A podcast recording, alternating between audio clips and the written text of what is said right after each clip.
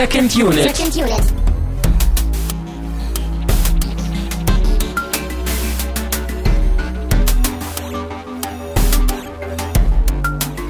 Herzlich willkommen zu einer neuen Ausgabe von Second Unit. Mein Name ist Christian Steiner. Ich lebe immer noch und habe bei mir Tamino Mut. Hallo! Wir sind wieder da, endlich. Ja, lange Ich hab's vermisst. Ja, wir mussten ein bisschen pausieren. Sorry für die Verspätung. Ja. Aber Christian war lange wach. Äh, nee, nicht wach. Wie habe ich wach gesagt? Krank. Auch wach dabei. Warst du auch lange wach, als du krank warst? Ja, Ja. Naja, aber jetzt sind wir wieder da. Mit doppelter Leistung natürlich. ähm, Oh, jetzt habe ich hier den, den, äh, die Latte hochgesetzt. ja, no pressure. Ich bin auch noch ein bisschen, ein bisschen müde, also, äh, aber es passt ja zur Stimmung des Filmes. Wir haben Chinatown geguckt, ein Film, der auch ein wenig vor sich hin plätschert.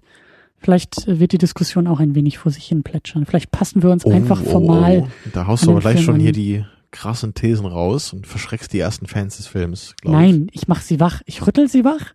Jetzt, weißt du, das ist so, so ich. Ja, heute heißt es Mitdenken. Auch Genau. da draußen. mit schimpfen und hoffentlich auch mitdiskutieren, weil wir brauchen wirklich Hilfe. Also, wenn ihr noch in den Kommentaren bei uns, secondunit-podcast.de, ähm, ich glaube, wir müssen da noch ein paar Überstunden schieben, weil wir beide den Film schätzen, aber nicht mögen, Fragezeichen.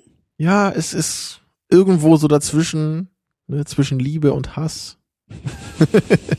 Auch bekannt als das Mittelfeld. Der Graubereich, der Toleranz. Tja. Ja. Aber ich habe trotzdem Bock drüber zu reden. Ich Auf auch. jeden Fall. Ist ja Ich auch ein relevanter Film. Und wir machen das so, wir haben ja wieder ein paar Sachen abzuhaken, deswegen sprinten wir da durch, landen dann beim Film und können uns, können uns da ein bisschen mehr Zeit nehmen. An erster Stelle vielen Dank für die rege Teilnahme an einem Gewinnspiel. Wir haben ja eine Kinokarte verlost für die äh, Vorpremiere von Zach Braffs neuen Film. Da habt ihr rege teilgenommen. Die Gewinner sind benachrichtigt und sorry nochmal, wegen der ganzen Krankheitsgeschichte habe ich die Pakete noch nicht rausschicken können, aber wenn ihr das hört, dann sind die wahrscheinlich eh schon unterwegs. Wirst du dann live senden vor dem Kino, wenn du da bist? So extrem glaube ich nicht, aber wenn es klappt, dann gibt es vielleicht die ein oder andere. Eine Mini-Unit. Vielleicht mal wieder. Vielleicht, Oder auch eine größere? vielleicht auch eine größere und dann mit dem, mit dem Eine Gewinner zusammen. Mega-Unit? Hm, du bringst mich hier auf Ideen. Ich könnte meine komplette Reise nach Berlin vertonen. Dann wäre es eine Mega-Unit. Absolut, ja. So, jetzt sitze ich im Bus zum Bahnhof. Mhm. Sieben Und Stunden wieder eine lang- Haltestelle rum. Ja. La, la, la, la, la. Hört ihr noch zu? Ja. Ach, Mhm. das äh, ist. Äh, Ja, aber ich wollte dich nicht unterbrechen. Ne? ich wollte dich nicht unterbrechen, aber ich habe es getan. Genau. Sehr gut. Ähm, dann eine sehr lange Liste äh, von Flatterspenden. Da sagen wir natürlich vielen Dank. Vielen Dank an Jonas, 1337, Tinkengel, Leuchti und Anonym, die uns zu der Ankündigung zum Gewinnspiel bespendet haben, was eigentlich jetzt nicht so äh, gedacht war und auch niemanden bevorteiligt hat beim Gewinnspiel, aber das fand ich irgendwie sehr schön. Ja, das ist doch cool. Die Leute freuen sich, dass wir sowas machen. Ja, Ne? das- Und dafür so- dankt genau. man uns. Genauso habe ich das auch gesehen. Ähm, Tinkengill, dreimal anonym, Florian Primel, Lord Spielmeister und Jacker haben uns zu Star Wars Episode 5, da war mir ja ein Fehler unterlaufen in der Betitelung, das ist dir gar nicht aufgefallen. Episode 5, nicht Episode 4, The Empire Strikes Back. Oha, ja, da hätte ich mal genauer hingucken müssen. Das Problem ist, glaube ich, dass ich einfach diese Nummerierung so blöde finde, weil, Genau, deswegen sagst du immer Episode 4 bei jedem. genau, Ja, hat sich das bis Problem erledigt. Episode 1 bis 3, weil die gibt's ja nicht.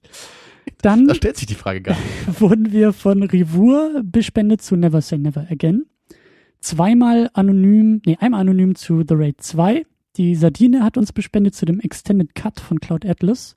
Oh. Die Pod Union hat uns bespendet und wir wurden auch zahlreich äh, bespendet von Abonnenten. Man kann uns über Flatter ja auch abonnieren und Monatswechsel heißt, dann gibt es da automatisch welche. Vielen Dank. Auch von mir. Danke. Jetzt kommen wir zum Getränk. Wir müssen ganz schnell diese Beutel rausnehmen, sonst Ich kann das äh, auch eh noch nicht trinken. sterben wir. Nee, aber der Beutel muss raus. Wir trinken natürlich Tee. Natürlich. Grün, grüner Tee. Weil du meinst, dass das die Stimmung des Films relativ gut widerspiegelt. Kann man das so sagen? Weil der Film Chinatown heißt und das ist grüner Tee und der kommt aus China und Ja, Ja, oder genauso so. wie du ich gesagt habe es jetzt hast. eher so auf so einem so auf so einem emotionalen Level miteinander verbunden. Ach so, du meinst, der Film ist wie ein guter Tee. Ich bin ja nicht so der Tee-Fan, deswegen passt es vielleicht. Dann ist vielleicht ein guter Tee für mich eh nie besser, als ich Chinatown finde. Also genauso langweilig. Du willst heute, du willst hier irgendwie Konflikte schaffen. Du willst dich mit unseren Hörern gleich anlegen. Und ich habe das nicht dir in die Schuhe gesagt. schieben, das ist das Schöne. Nee, ich meinte einfach nur so stimmungsvoll, das ist ja durchaus ein ruhiger Film. Ich denke, da, äh, das kann man festhalten. mhm. Ja? Mhm. Und Tee ist ja wohl auch ein ruhiges Getränk, besonders grüner Tee. Oder nicht? Ähm, man kann den ja auch kurz aufbrühen und dann macht er ein wenig wach. Aber das ist ja wieder so, du glaubst ja nicht an Tein, du hältst das ja alles für eine Legende. Richtig, ja. Ähm, Wir hatten doch bei Ghost Dog, damals haben wir auch grünen Tee, glaube ich, getrunken, ne? Schon lange her. ja. den haben wir ja zugeschickt bekommen. Das war ja ein genau, richtig da war schönes das auch so das Paket. Gesamtpaket. Wahrscheinlich habe ich das deswegen noch im Kopf, ne? So mit, mit ruhiger Stimmung und so. Aber du kannst den Tee eh nicht trinken. Der ist für dich ja jetzt die nächsten drei Stunden eigentlich zu heiß. Deswegen ähm, kannst du uns vielleicht den Plot von Chinatown ein wenig nacherzählen. Und ja, wir werden spoilern. Der Film ist 40 Jahre alt. Ähm, 40 Jahre alt. hm. Krass. Ja, Chinatown. Es geht um einen Privatdetektiv namens J.J. Geddes. Ich glaube, er heißt Jake mit Vornamen, oder? Ich glaube auch, ja. Ich glaube, es war Jake, bin mir nicht ganz sicher. Auf jeden Fall JJ, so wie gewisse andere Leute, die auch JJ heißen mit Vornamen. Wo habe ich mich da schon wieder reingeraten hier? Ja, ja, jedenfalls bekommt dieser Privatdetektiv den Auftrag, einen Mann zu beschatten und äh, rauszufinden, ob der sich heimlich mit äh, anderen Frauen trifft und seine Ehefrau betrügt. Ganz kurz, wo sind wir? In Wann sind wir? Wir sind in, in äh, Los Angeles der 30er Jahre. Ne? 30er? Ich glaube schon, ja. Ich glaube auch, ja. Wird das mal genau gesagt eigentlich? Ich weiß das gar nicht. Ach, Aber da gab es auch irgendwelche Referenzen gleich am Anfang hier mit diesem, äh, ähm, ich glaube, der, der Damm, das war bestimmt auch irgendwas Historisches, kann ich mir gut vorstellen. Dieser Dammbau und, und da waren noch irgendwelche anderen Sachen, als er die Zeitung irgendwie so aufgeschlagen hat. Da war irgendwas, wo ich Okay. auch dachte, Gut, dann sind wir in den 30ern. Ähm, ja, und da bekommt dieser Privatdetektiv eben ja den Auftrag von der Ehefrau eines Mannes, ihn zu beschatten. Es stellt sich aber dann relativ schnell raus, dass die Frau, die ihm den Auftrag gegeben hat, gar nicht die wirkliche Ehefrau war, weil sich diese nämlich später an ihn wendet und sagt, hey, also ich habe dir diesen Auftrag nicht gegeben. Tja, und so beginnt dann langsam äh, dieser ganze komplizierte Fall, bei dem alles nicht so ist, wie es zuerst zu sein scheint. Huhu. Und tja, unser Protagonist gerät immer tiefer in einen Strudel aus mysteriösen äh, ja, Landschaftsstils und Wasserversorgungskorruptionen und all solcher Sachen. Und das geht dann am Ende sogar, ja, Spoiler Alert, bis hin zu Inzest. Ähm, ja, ein, ein komischer Plot, auch nicht immer ganz einfach zu folgen, finde ich. Da muss man immer schon aufpassen. Das ist ja immer so bei so Krimis und Film-Noir-Sachen furchtbar, ne? da muss man aufpassen. Ähm, naja, und ich, ich finde es auch schwierig, das Ganze jetzt noch mehr auf den Punkt zu bringen, eigentlich. Weil ja auch der, der Hauptteil des Films ist ja eigentlich auch wirklich nur, ja, nur in Anführungsstrichen, wir sehen die Ermittlungen von unserem JJ. Wir sehen, was er rausfindet. Er findet ein kleines Puzzlestück hier, ein kleines Puzzlestück da. So neue Beziehungen zwischen Charakteren ergeben sich für ihn. Ja, und das muss man, glaube ich, irgendwie auch mögen, um den Film mögen zu können. so eine klassische Whodunit-Geschichte. Am Anfang, ähm, Ja, sicherlich Kommt. nicht nur, aber äh, so größtenteils schon. so wird der Film, finde ich, ähm, aufgebaut. So fängt er an, gerade Film Noir, gerade irgendwie LA der 30er, das weckt solche, solche Erwartungen und der große Twist ist dann ja am Ende, dass es mit dieser Inzest-Geschichte eigentlich um was ganz anderes geht.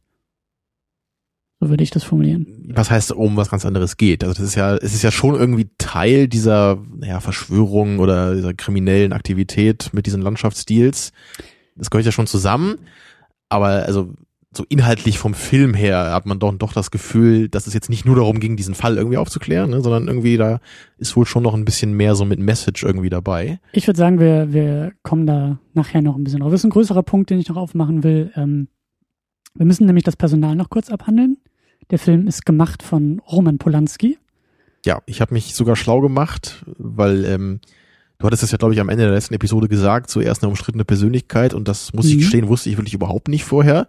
Ich wusste, also ich dachte mal, er wäre so ein ganz respektierter Regisseur, was er wohl in Europa auch äh, größtenteils ist, aber in Amerika wohl nicht so. ja, und dazu kommen wir natürlich später noch ausführlich, aber deswegen habe ich mir ähm, auf jeden Fall noch mal eine Dokumentation angeschaut, die Tage. Ähm, wie hieß die nochmal hier, Roman Polanski Wanted oder so. Mhm. Ja, und das ging hauptsächlich eben darum, durch, durch seine, über seine Flucht äh, und seinen Prozess und so, und das werden wir alles noch ausführlich erläutern. Ja, ich äh, weiß nicht, was ist da das richtige Sprichwort? Ich setze mich einfach mal gleich in die Nesseln und äh, werde äh, werde schon mal ankündigen, ich habe sowohl ein Seminar zu Roman Polanski gemacht und zum Film Noir. Also müsste ich jetzt eigentlich mit geballtem Wissen überzeugen können. Also formal gesehen ist das ja die perfekte Vorbereitung. Ne? Ja, aber ich finde beides. Ich finde Polanski jetzt nicht so extrem spannend als Regisseur und Film Noir halt jetzt auch nicht so sehr. Aber ja, es geht mir ähnlich. So. Ich glaube schon, dass, dass, dass, dass ich da vielleicht auch ein paar Sachen noch, noch zu beitragen Also interessant finde ich schon, aber es so, ich bin nicht so der Fan einfach. Ich habe es immer noch nicht geschafft, so die, äh, die Film Noirs zu finden, die mich jetzt so richtig vom Hocker hauen. Bei mir sind es dann eher so die Neo-Noirs. Ja, bei mir glaube ich auch tendenziell, aber da kommen wir ja auch noch zu. Ähm, wir haben Jack Nicholson in der Hauptrolle als JJ, wie sagtest du, Giddys? Geddes? Geddes. Es ist verwirrend, weil ja das auch manchmal Charaktere falsch aussprechen und sie dann, er sie dann darauf aufmerksam macht. Deswegen weiß ich jetzt nicht mehr, was ich, was jetzt richtig, richtig war, was ich im Ohr. Ich glaube, er heißt Geddes. Dann haben wir in der weiblichen Hauptrolle Faye Dunaway als Evelyn Mulray, die ihn ja erst fälschlich und dann tatsächlich beauftragt. Äh, Jetzt darfst du noch sagen, aus welchem brillanten Film du sie kennst. Das ist der Punkt. Ich kenne sie leider nicht aus dem Film. Ich weiß nur, dass okay. sie in dem Film mitspielt, weil ich habe leider noch nicht Supergirl gesehen oder im Regal stehen. Aber ich habe mal so ein Review gesehen zu Supergirl. Ja, da, das kenne ich, ich hab auch. mich dann auch wieder erinnert, dass sie da mitspielt. Ja, der Film macht einen ganz interessanten Eindruck auf eine ganz komische, perverse Weise. Aber ich glaube nicht, dass ich mir den jemals angucke. Also ich kenne Faye Dunaway vor allem aus Network, was äh, ja, was auch so ein Klassiker ist, mit dem ich nie so wirklich was anfangen konnte. Ich wollte sagen, das ist wahrscheinlich die respektablere Antwort als äh, Supergirl. Ja, ich glaube schon, dass es eine ihrer bekanntesten Rollen ist. Aber den Film fand ich echt ziemlich mies. Und zu guter Letzt haben wir John Huston als Noah Cross, den Vater der, von Evelyn. Ja, der glaube ich eher als Regisseur noch bekannt ist. Mhm. Von vielen Klassikern, wenn ich nochmal nachgeschaut, die alten Bogart-Filme hat, er, hat er gemacht. Falcon. Genau, African Queen. Mhm. Also auf jeden Fall ein großer Name noch. Und Polanski selber spielt natürlich auch kurz mit in ja, der berühmten Szene, wo er Jack Nicholson die Nase aufschlitzt. Äh, ich, über, über die werden wir, glaube ich, auch noch sprechen und die werden wir, glaube ich, auch interpretieren. Ähm, lass uns mal so ein bisschen formal anfangen. Weil schon die allerersten Sekunden fand ich, fand ich echt äh, witzig und interessant, weil der Film auch schon mit diesen Oldschool-Credits anfängt. So wie Filme aus den 30er, 40er Jahren anfangen. Die Schrift sieht man sofort. Ich glaube sogar das ja. Filmstudio-Logo war noch so ein, so ein ganz altes. Ja? Auf jeden Fall sieht man sofort, ne, so dieser Retro-Stil. Und das geht ja dann auch weiter mit so, ich weiß nicht, ob es ein Farbfilter ist, aber man hat irgendwie das Gefühl, der Film sieht ein bisschen staubig aus, die Farben sind relativ matt. Und auch alles, was die Charaktere ja, anhaben, ja, ja, es ist ganz viel grau, ganz viel beige, so. Also genau. der, der Film ist so, ja, ich weiß auch nicht, so wie, wie, so, wie so durch so eine dunkle Glasscheibe vielleicht, als wenn man so in den Raum gucken würde. So fühlt er sich manchmal an. Und auch sehr, wie du sagst, farblos. Also, obwohl es ein Farbfilm ist, erweckt er ganz oft den Eindruck, dass es ein Schwarz-Weiß-Film irgendwie auch sein könnte. Da sind irgendwie verschieden helle und dunkle Brauntöne irgendwie dabei. Also äh, der, der, Film ist nicht besonders farbenfroh. Selbst wenn es mal irgendwie farblich aufgehellt wird, die sind irgendwo in einem Park unterwegs und es ist grün oder so, ist es ein sehr gedämpftes Grün, sodass genau, der Film oder man sieht mal eine rote Krawatte wie an einem Anzug und das, es ist kein feuriges Rot, es ist alles so matt. Genau. Und ähm, das unterstützt für mich den Eindruck, dass der ganze Film eine, eine sehr große Hommage an, an eben Filme der Zeit und eben auch an den Film Noir ist. So dass er eben auch formal versucht, äh, sich dem anzunähern, was er sozusagen inhaltlich irgendwie verhandelt. Das ja. war so meine Beobachtung. Weswegen eben diese ganze Incest-Geschichte am Ende dann doch ein wenig überraschender und revolutionärer ist, als du vielleicht denkst. Ja, das, das bricht dann wahrscheinlich auch sehr stark mit den Erwartungen, die man dann hatte als Zuschauer. Erst bekommt man was, was man vielleicht kennt noch von früher oder mhm. was einen an andere Genres erinnert. Und dann am Ende ist dann eben doch dieser moderne Aspekt dabei. Das, das hat bei mir wahrscheinlich nicht so gut funktionieren können, dass ich ihn zum ersten Mal gesehen habe, weil ich mich einfach nicht so gut auskenne mit dem Film Noir. Und ich kenne halt wirklich nur ein ganz paar, wirklich von den alten klassischen Film Noir, so The Third Man zum Beispiel kenne ich, den ich auch ganz cool fand. ich bin ja jetzt wirklich nicht so ein Experte, der da jetzt zehn Filme gesehen hat oder noch mehr und jetzt irgendwie wirklich so ein Gefühl für das Genre hat. Ja. Ich, ich kenne eher so diese, so diese, diese Elemente, ne, so wie die Femme Fatale und sowas. Das wäre, das wäre auch eher so meine Theorie, warum vielleicht Leute den Film so, so nicht nur schätzen, sondern auch wirklich leidenschaftlich lieben, ähm, dass sie halt große Fans vom Film Noir sind und das, also ich glaube schon, dass, dass Chinatown da irgendwie so als Spätzünder auch irgendwie noch so dem Genre etwas, etwas Neues gibt und, und auch formal in gewisser Weise die Reinform. Perfektion will ich jetzt nicht sagen, aber so in diese Richtung. Also, dass, dass es halt ein, ein, ein sehr starker, später, aber sehr starker Vertreter ist. Und ein bisschen mehr mhm. als nur eine Hommage. Ja, vermutlich ist da noch so eine Metaebene dabei, die ich nicht so sehe. Oder ja. vielleicht auch so wie bei Unforgiven von Eastwood, der eben auch noch besser ist, wenn man versteht, Wo er herkommt. wie weit er sich auf die alten Western bezieht ja. und was Eastwood eben auch, auch mit seinem Charakter da in Bezug auf seine früheren Charakter so darstellt. Und vielleicht gibt's hier eben auch noch diese Dimension, die mir einfach nicht so klar ist. Und ich sehe nur so ganz grob formal, nun klar, der Film sieht irgendwie älter aus, als er ist, absichtlich. Er orientiert sich zurück an die alten äh, Klassiker vielleicht. Aber ich, ich fühle es nicht. Ne? So ich, ich muss eben, mhm. muss eben darauf gucken, ich muss darauf aufmerksam gemacht werden. Ich, ich weiß aber, was du meinst. Also so, so ähnlich geht's mir auch, dass ich, dass ich schon das alles sehen kann und schätzen kann, aber wie du sagst, ich fühle da jetzt auch nicht viel, was bei mir eben auch daran liegt, dass ich dem Film Noir emotional nicht viel abgewinnen kann. Aber du hast ja sicherlich einige mehr gesehen als ich, nehme ich mal an, oder? Im Zuge des Studiums. Ja, aber an die meisten kann ich mich auch schon nicht mehr erinnern. Oder auch für mich ist auch das Problem, in gewisser Weise passt das irgendwie denn, weil das Problem, was ich mit dem Film Noir hatte, habe ich hier eben genauso. Diese langsame Erzählung, diese, diese ähm, fast schon trockene Ermittlung, die da irgendwie passiert. Und, und vor allem für mich ist es immer das Problem, dieser extrem starke Fokus auf den Fall zumindest so in den ersten zwei Dritteln, würde ich mal sagen. Ja. Da geht es ja eigentlich echt hauptsächlich darum, so ist zumindest meine Meinung, wie unser Hauptcharakter einfach diesen Fall auflöst. Ja. Und das ist, das meinte ich ja am Anfang auch schon. Ich habe das Gefühl, das ist schon gut gemacht. So die, so die einzelnen Puzzleteile, die kommen nach und nach so dann raus. Und so, man kriegt immer alle paar Minuten was Neues so und, und kann versuchen, diese Geschichte weiter zu entschlüsseln. Aber dieser Entschlüsselungsprozess selber, der gibt für mich einfach relativ wenig her. Ich war einfach noch nie ein Krimi-Fan. So, das, das, ja. ein Krimi ist ja auch was ähnliches als ein Film noir, also so im, im, im Grundgerüst würde ich mal behaupten. Das ist natürlich nicht das gleiche. Aber einfach so dieses, dieses Who Done It, diese Aufklärung von dem Fall an sich, das ist mir persönlich einfach zu wenig. Und ich, ich habe halt auch oft an Seven gedacht bei dem Film heute. Weil, ähm, du denkst doch eh ja, ständig. Aber inzwischen, ich, ich äh, bemühe mich ja auch mal andere Filme hier ranzuführen, aber heute muss ich einfach ja. mal Seven ranführen, weil das halt wirklich ein guter Vergleich ist, finde ich. Weil es da ja auch im Grunde formal darum geht, einen Fall aufzuklären und diesen Killer zu finden da. Nur macht Seven eben viel mehr für mich. Und es ist, es ist im Grunde ja gar nicht so wichtig jetzt, wer das da war. Ne, also nur, nur um des Falles willen, sondern es geht ja im Grunde darum, was am Ende wirklich so emotional, menschlich und moralisch dabei rauskommt. Also was diese Ermittler da eben aufdecken. Und möglicherweise würden das eben Leute auch bei Chinatown sagen. Aber ich sehe das, wenn überhaupt, nur gegen Ende und dann auch nur in einer ganz kleinen Dosis, die ich dann schon gar nicht mehr so richtig äh, emotional rübergebracht bekomme. Ja. Müssen wir vielleicht auch später nochmal ein bisschen ausführlicher aufgreifen.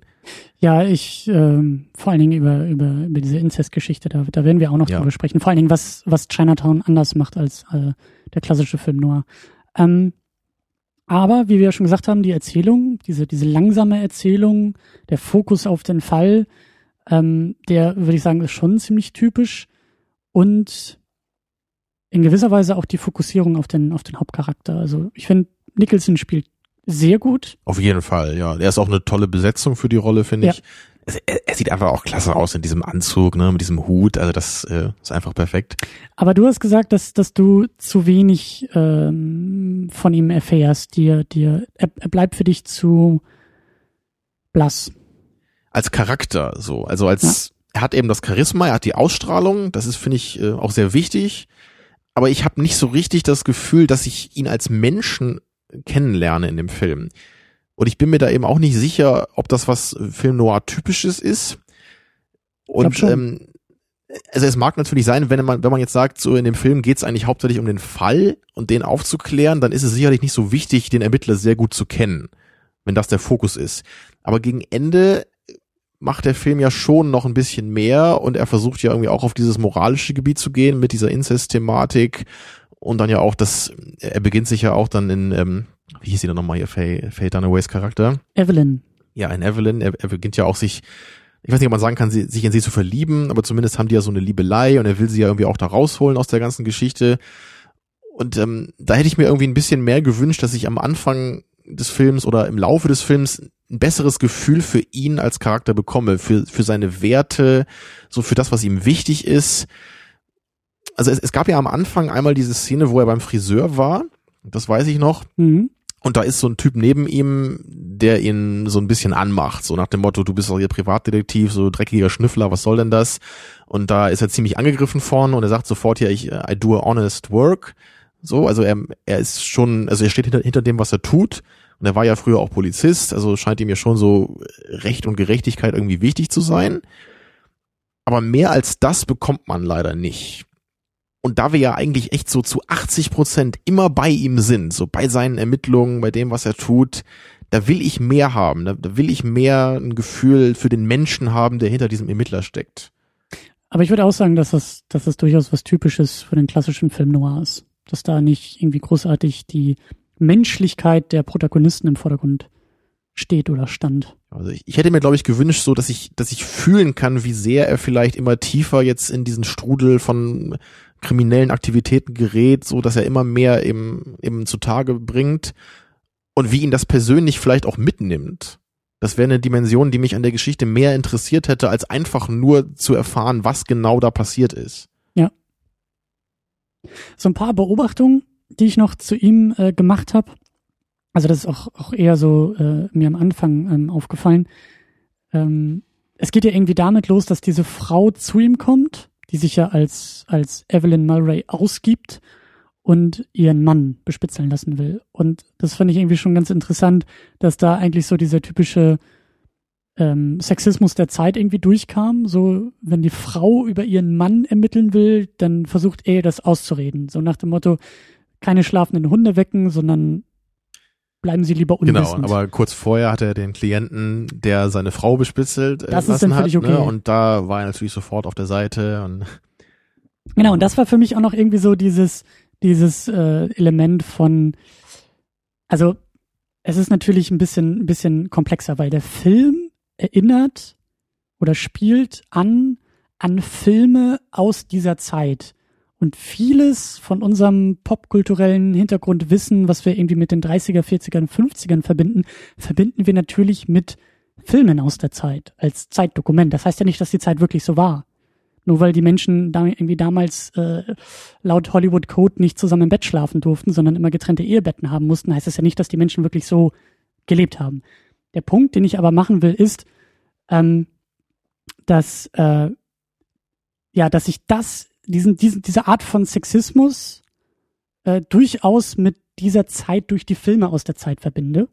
Und dass der Film in dem Moment sozusagen noch meine Erwartungen ähm, erfüllt hat. So dieses, diese, diese, diese Hommage an die Zeit, an Filme aus der Zeit hat er da noch erfüllt. Durch diese, durch diese Kleinigkeit ja, im Plot. Aber er hat es eben auch ganz klar thematisiert, dadurch, dass er eben kurz vorher diese erste Szene gezeigt hat, wo wir das genau andersrum gesehen haben. Ja. Das, das hätte er ja auch weglassen können. Ich finde, ich finde, und das ist, ein, das ist ein Punkt, auf den ich nachher nochmal hinaus will, aber ich finde, dass der Film durchaus subversiv mit der Thematik, mit der Zeit irgendwie umgeht und das Ganze eher so im, im, im Kleinen macht und gar nicht so mit dem Holzhammer. Genau, das wollte ich damit sagen. Aber er hat es trotzdem in dem Punkt eben thematisiert oder dem Zuschauer eben klar gemacht, wo der Unterschied ist, wenn ein Mann diesen Auftrag gibt oder wenn eine Frau diesen Auftrag gibt. Er hätte ja auch versuchen können, das eher zu kaschieren oder zu oder gar nicht zu thematisieren, wenn er einfach gleich äh, bei dem Punkt angesetzt hätte, dass die Frau den Auftrag gibt. Ja, und ich finde, das ist noch, das, also das ist mir so gar nicht aufgefallen, dass er da vielleicht schon am Anfang so ein bisschen mit dieser, mit dieser ähm, mit, mit den Erwartungen spielt. Weil für mich war das sehr deutlich mit diesem, mit diesem Witz, den er erzählt. Er kommt ja dann von einem Friseur oder von einem, von einem Barbier, kommt er ja wieder und erzählt ja dann in seinem Büro einen Witz. Und Mhm. ich glaube, das Ein ist etwas obszönen Witz, ja. Genau, und ich glaube, dass so ein Witz, das ist auch nur Vermutung. Ich habe wirklich nicht viel Ahnung mit Filmen aus der Zeit und mit der Zeit selbst, aber ich glaube, dass so ein, so ein Witz in einem klassischen Film noir gar nicht, gar nicht hätte. Hätte ich jetzt auch werden gedacht, können. ja. Und der Film spielt ja auch damit, dass sie, also dass Faye Dunaway dann ja auf einmal hinter ihm steht und die Obszönität Genau, dann. also das, ist genau das Gefühl, was ich auch eben oft hatte. Also wir haben diese formale Struktur, wir haben diese diese Struktur des älteren Film Noir, aber immer wieder diese modernen Aspekte da drin, die man so wahrscheinlich in dem früheren Film Noir, wenn überhaupt, dann nur so in, in entschärfterer Form vielleicht gesehen hätte. Genau das, genau das. Und das ist für mich, das Vor allem ja auch hier später als ähm, als Jack Nicholson da, äh, ich, nein, JJ, JJ. Äh, Evelyn da ohrfeigt. Ne, Das ist ja auch was, was sicherlich nicht in dieser Form früher gezeigt worden wäre. Ja, So, Also er geht ja sehr rau mit ihr um und, und ohrfeigt sie mehrmals nacheinander, was wir auch genau sehen. ja, also ich diese, meine, diese Härte. Ne? das ist ja, das ist ja die große Pointe bei dem ganzen Ding. Diese ganze Inzest-Thematik wäre da, also wäre im klassischen Film noir Eben, nicht ja. denkbar gewesen. Ja, also ich, ich sag ja, Mann und Frau, Ehemann und Ehefrau mussten in getrennten Betten miteinander schlafen. Da glaube ich nicht, dass da irgendein Film äh, durch die Zensur gekommen wäre, der auf einmal Inzest thematisiert. Und dann auch so deutlich wie dieser Film. Also das ist, äh, aber gut. Ähm, was ich aber auch noch auf dem Weg zu dieser subversiven Struktur ähm, eigentlich mit am deutlichsten finde, ist äh, diese Polanski-Szene. Und ich habe auch keine Ahnung, was sie bedeutet.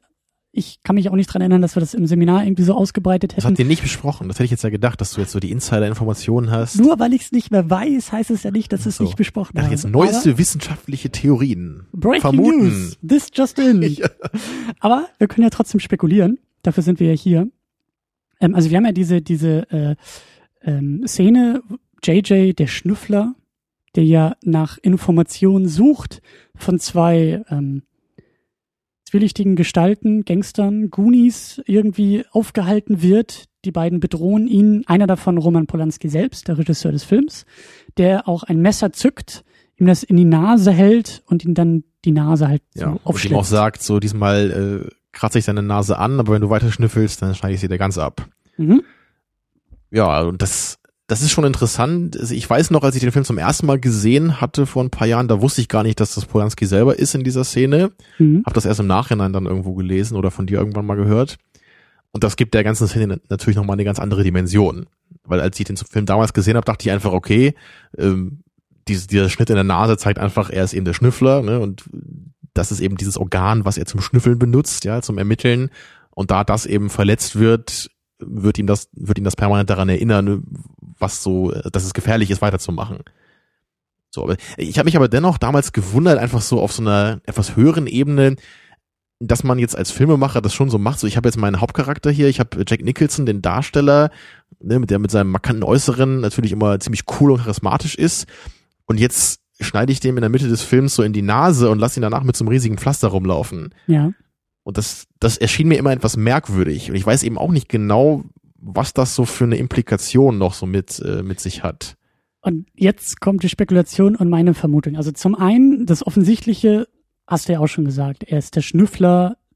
Das schnüffelnde Organ ist beschädigt. Ist, Genau, äh, dafür hätte aber nicht der Regisseur kommen müssen. Das hätte im Grunde jeder Goon machen können dann. Genau, ich glaube schon, und damit verlassen wir auch so ein bisschen die Filmwelt, aber ich kann mir schon vorstellen, dass, ähm, also das ist ja die große These hinter dem Film, die ich eben aufstellen will, dass der Film sehr subversiv mit, mit dem Film Noir umgeht. Also er spielt an, aber er bricht mit sehr vielen Konventionen. Mhm. Und er bricht eben auch mit der Konvention des strahlenden Helden, des erfolgreichen Ermittlers. Stell dir, also wenn wir uns irgendwie Humphrey Bogart in der Hauptrolle vorstellen, es wäre es wär nicht Klar, denkbar ja, gewesen, ja, dass ja. der irgendwie zu zwei Drittel mit einem Pflaster oder mit einer Narbe im Gesicht rumrennt. Die großen Stars des, des alten klassischen Hollywood sind die großen Stars. Und die werden nicht angerührt, die werden nicht irgendwie, äh, die müssen, die müssen scheinen, die müssen wirklich Ja, und die strahlen. würden vermutlich auch nicht Frauen ohrfeigen äh, in so einer Geschichte, ja. Genau das. Und den auch dann sichtbar ähm, impotent zu machen, sichtbar scheitern zu lassen und dieses Scheitern dann auch für den kompletten Verlauf des Filmes sichtbar am Gesicht zu tragen. Man hätte ja auch eine andere Wunde zufügen können. Aber nein, es ist mitten im Gesicht und das fand ich ihm auch so herrlich absurd, als er dann später mit, mit ähm, Evelyn äh, ich glaube, die sitzen irgendwo in einem Restaurant oder im Café, aber wir haben so dieses klassische Shot, Reverse Shot, die beiden unterhalten sich und immer wenn er im Bild ist, ist diese, ist dieses dicke Pflaster, was auch noch so viel vom Bildschirm irgendwie ausmacht. Da denke ich mir schon, das ist eben auch kein Zufall, dass Polanski selbst dann derjenige ist, der die Narbe zufügt, sondern da könnte ich mir schon vorstellen, das ist der Regisseur, der, der diesen, ähm, der dieses Statement nochmal verdeutlichen will, der dieses Statement auch metaphorisch selber hinzufügt, selber macht, zu sagen, das hier ist nicht der klassische Film noir. Ja. Pass auf, ist, was hier noch passieren es wird. Ist, es ist ein, man könnte es eben so sehen, dass es so eine Visuali Visualisierung seines Eingriffs auch in diese Geschichte ist. Ne? Dass er, Und in das Genre. Genau, er, er ja. tritt in dem Moment als Drehbuchschreiber und Regisseur eben in den Film hinein und zeigt mit diesem ganz kleinen Auftritt, was er eigentlich mit dem ganzen Film gemacht hat. So mit, mit dem Film und dem, dem Genre und der Geschichte, er hat eben diesen Eingriff vollzogen, ne? diesen, diesen Makel gemacht ja. und das macht er dann ja. eben auch ganz sinnbildlich als Plotpoint in der Geschichte. Ja. Ja, das und, würde schon Sinn ergeben, das so zu sehen. Ne? Und auch interessant fand ich, dass, ähm, also so auch das Thema Potenz, Impotenz. Also er wird ja dadurch seiner Potenz in gewisser Weise beraubt. Also auch das Bild des Mannes. Er wird ja impotent gemacht mit dieser Narbe, mit diesem Fehler, mit diesem Scheitern. Das Pflaster verliert er unmittelbar vor der Sexszene. Die beiden schlafen miteinander und. Ja, sie nimmt es ihm ja sogar ab teilweise. Genau, also und ab dann trägt er sichtbar die Narbe, aber das Pflaster ist halt weg. Also da könnte man vielleicht auch sagen, dass er einen gewissen Teil seiner Potenz wieder zurückbekommen hat, dadurch, dass er mit ihr im Bett war. Hm. Vermutung. Das habe ich jetzt noch gar nicht so gesehen, aber das ist interessant, ja. Was vielleicht dann auch, weil du ja gefragt hast, so, wo kommt das her? Warum schlafen die beiden miteinander? So, die kennen sich irgendwie gefühlt zwei Minuten lang und wir kennen die beiden gar nicht und was fasziniert die? Und da würde ich halt wieder sagen, nicht inhaltlich, sondern formal ist das wichtig. Das würde sicherlich mehr Sinn ergeben. Ne? Du hast es gerade angesprochen, ich, ich fand es sehr merkwürdig jetzt. Ich, ich wusste das auch gar nicht mehr so genau, dass, dass das passiert. Aber jetzt hier beim zweiten Anschauen, also diese, diese sexuelle Anziehungskraft, die die beiden anscheinend verspüren, das kam für mich völlig out of nowhere. Ja. Also das, das habe ich, das habe ich überhaupt nicht kommen sehen und ich finde es auch irgendwie überhaupt nicht glaubwürdig. So, ich, ich, ich sehe nicht, warum diese beiden Charaktere irgendwie in dieser Weise ja, dass das wünschen würden. Weil die haben, die haben vorher, sind die immer sehr distanziert miteinander umgegangen. Die waren auch nur durch diesen, ja, durch diesen Auftrag da überhaupt miteinander in Verbindung. Also das ist, hängt halt auch wieder damit zusammen, dass ich nicht das Gefühl habe, dass ich JJs Charakter so richtig stark jetzt fühlen kann. Es wirkte für mich so ganz, ganz, ganz platt eigentlich nur. So dieses, ja, ne, wir machen hier einen Film und natürlich muss es an einem einen Moment eben diese Szene geben, wo ja. der Hauptcharakter dann und die, die wichtigste Frau im Film, ne, wie dann eine Liebelei beginnen und ich, ich weiß nicht so richtig, was ich davon halten soll. So. Vielleicht ist das für mich auch nur eine selektive Interpretation, aber ich kann eben, wenn ich auf das Formale gucke, wenn ich die Sachen formal deute, kann ich irgendwie auch mehr draus ziehen als inhaltlich.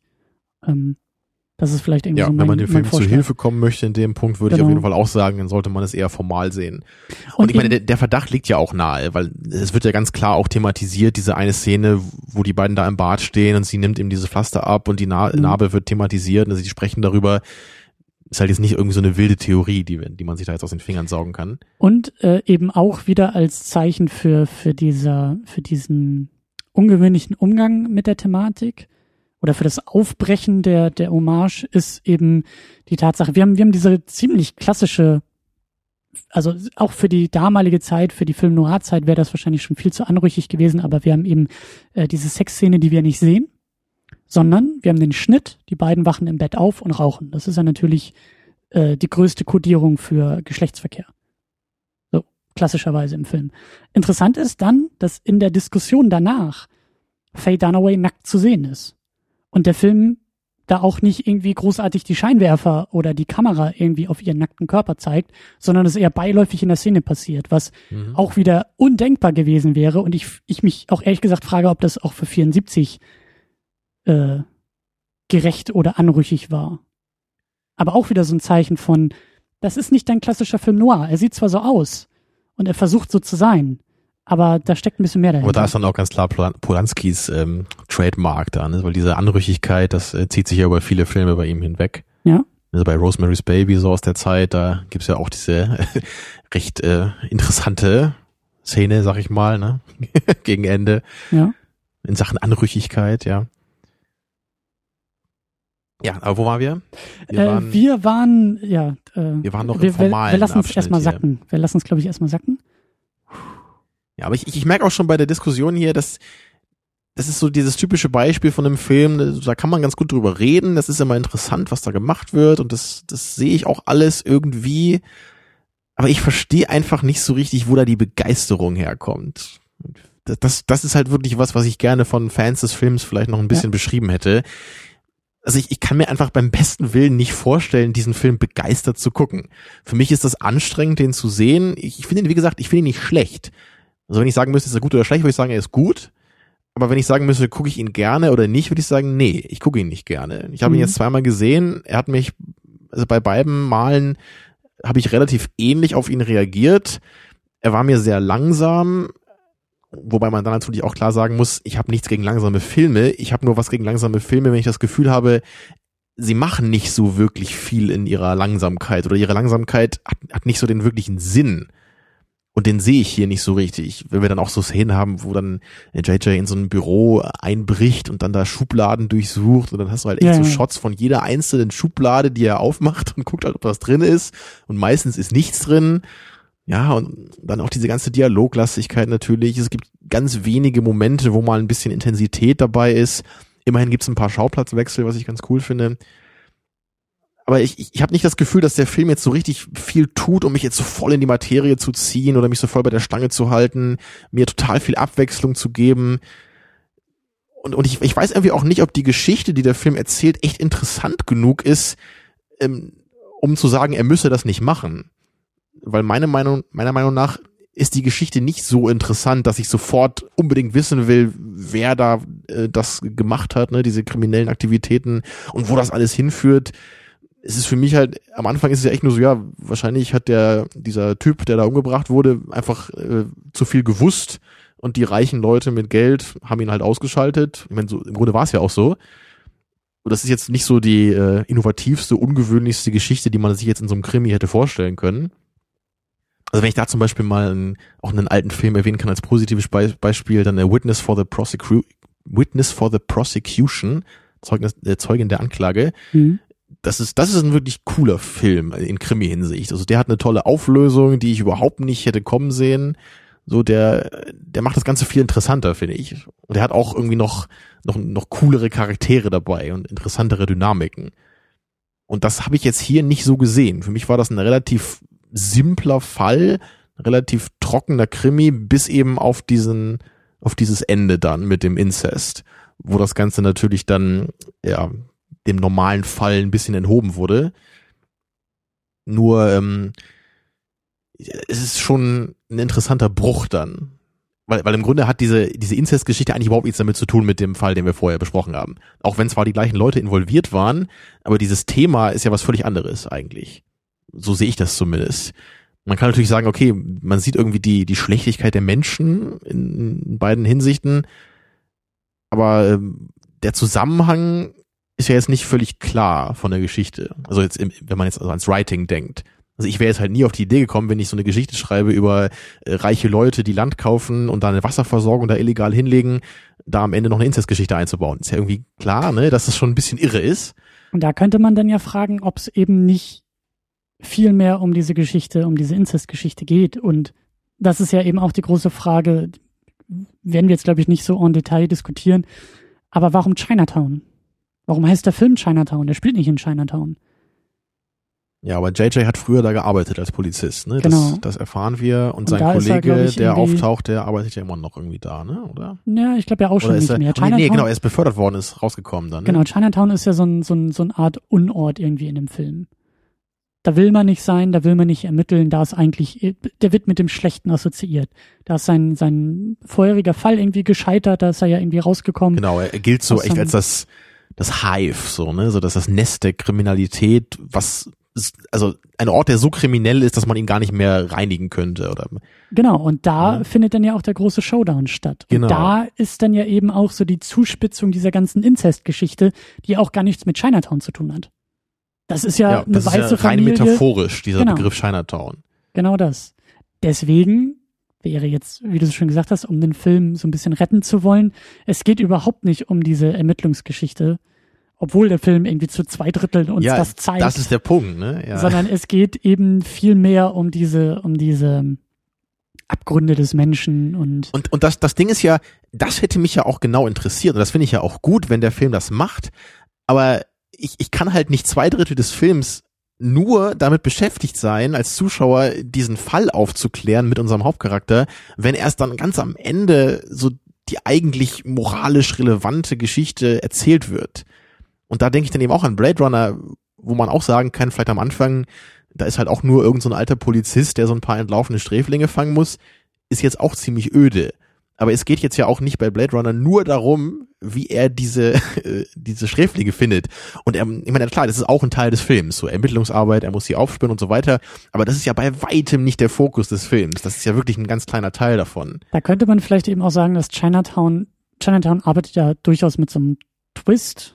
Ich weiß nicht, ob es die Reindefinition irgendwie trifft, diese Inzestgeschichte, die sich da herausstellt. Aber man könnte, könnte man sie Reveal so, nennen, in abgeschwächter Form. Genau, und, und das Problem könnte eben dabei sein, dass ähm, anders als bei anderen Reveals oder Twists, wo sozusagen der komplette Film aufgewertet wird, eben auch alles das, was wir vorher gesehen haben, aufgewertet wird, weiß ich nicht, ob das bei Chinatown der Fall ist. Wenn ich an andere Twist-Endings irgendwie denke, äh, weiß ich nicht, äh, vielleicht, wenn wir schon bei dem Beispiel sind, Blade Runner, die große Frage, ob er jetzt nun ein Replikant war oder nicht. Das ist ja, das ist ja je nach Fassung, die man da guckt. Klar, ja. Das aber, wertet aber da den recht. ganzen Film Da und könnte man Geschichte im Grunde, auf. wenn man, wenn einem zum ersten Mal das bewusst wird am Ende des Films vielleicht, wow, das habe ich ja noch überhaupt nicht überlegt, dann könnte man den Film sofort reinschieben und den ganzen ja. Film nochmal gucken mit der Überlegung im Hintergrund, hm, wie ist es in dieser Szene? Würde es Sinn machen, ja. wenn er Replikant ist? Ja, nein, keine Ahnung. Und, und genau das ist es hier eben. Natürlich bringt dieser Reveal eine gewisse neue Dimension in diese Krimi-Geschichte rein, aber er macht trotzdem den vorherigen Film nicht anders. Wenn man ihn nochmal sehen würde, da würde man plötzlich nicht hier und da neue Dinge erkennen, so die dem die die ganzen Geschehnisse im neuen Licht dastehen lassen würden. Ich Vielleicht ein bisschen so, gerade in Bezug eben auf Evelyn, aber aber mehr ja nicht. Ich will es ein bisschen abschwächen, weil ich kann mir vorstellen, dass es da durchaus Anzeichen gibt, die irgendwie den Film auch aufwerten. Also, liebe Fans des Filmes, äh, ja, das meinte ich ja auch gerade, so ein bisschen. Aber ich kann mir das eben nicht vorstellen, dass das in einem, in einem sehr starken Maße so passiert. Das, und ich, meine, ich, ich muss da noch mal, ich muss da noch mal Seven erwähnen. Es tut mir leid, aber das, das, Beispiel ist einfach zu perfekt, weil ich einfach auch wirklich daran denken musste. Und ich, ich finde ja bei Seven eben so toll, dass es ja, wie ich schon sagte, eben nicht nur um den Fall geht, sondern um die Moral am Ende. Aber dass sich diese, diese Themen, die sich im Laufe des Films entwickeln, auch immer wieder an, an kleinen Momenten zeigen. Da gibt's diese Szene, ja, da gehen, ja. äh, da geht hier unser Detective Somerset in die Bücherei, da muss was recherchieren und dann gibt's diese Typen, die da irgendwie die Wachleute sind, die spielen halt Poker und er fragt sie so, warum lest ihr nicht hier die Bücher, ne, so die Welt des Wissens, die hier ähm, dabei ist und die meinen, ja, interessiert uns nicht, wir spielen lieber Poker. Also man, man sieht immer so in kleinen Momenten ne, so diese Apathie, die viele Menschen einfach haben in unserer Welt. Und dann gibt's diese, diese Polizisten einmal, die dann ausrücken hier mit groß mit Blaulicht und dann diese Wohnung stürmen, weil die das cool finden. Also, also man, man kriegt ein Gefühl für die Welt, in der diese Geschichte spielt bei Seven. Und das finde ich halt unglaublich wichtig. So, und, und diesen, das sehe ich hier nicht. Ich sehe hier nicht, dass ich ein Gefühl für die Welt bekomme. Und das ist ein guter Punkt, weil ich habe da jetzt auch nicht so drauf geachtet, aber man könnte vielleicht nochmal genauer drauf gucken, wie mit der Thematik Chinatown schon umgegangen wird.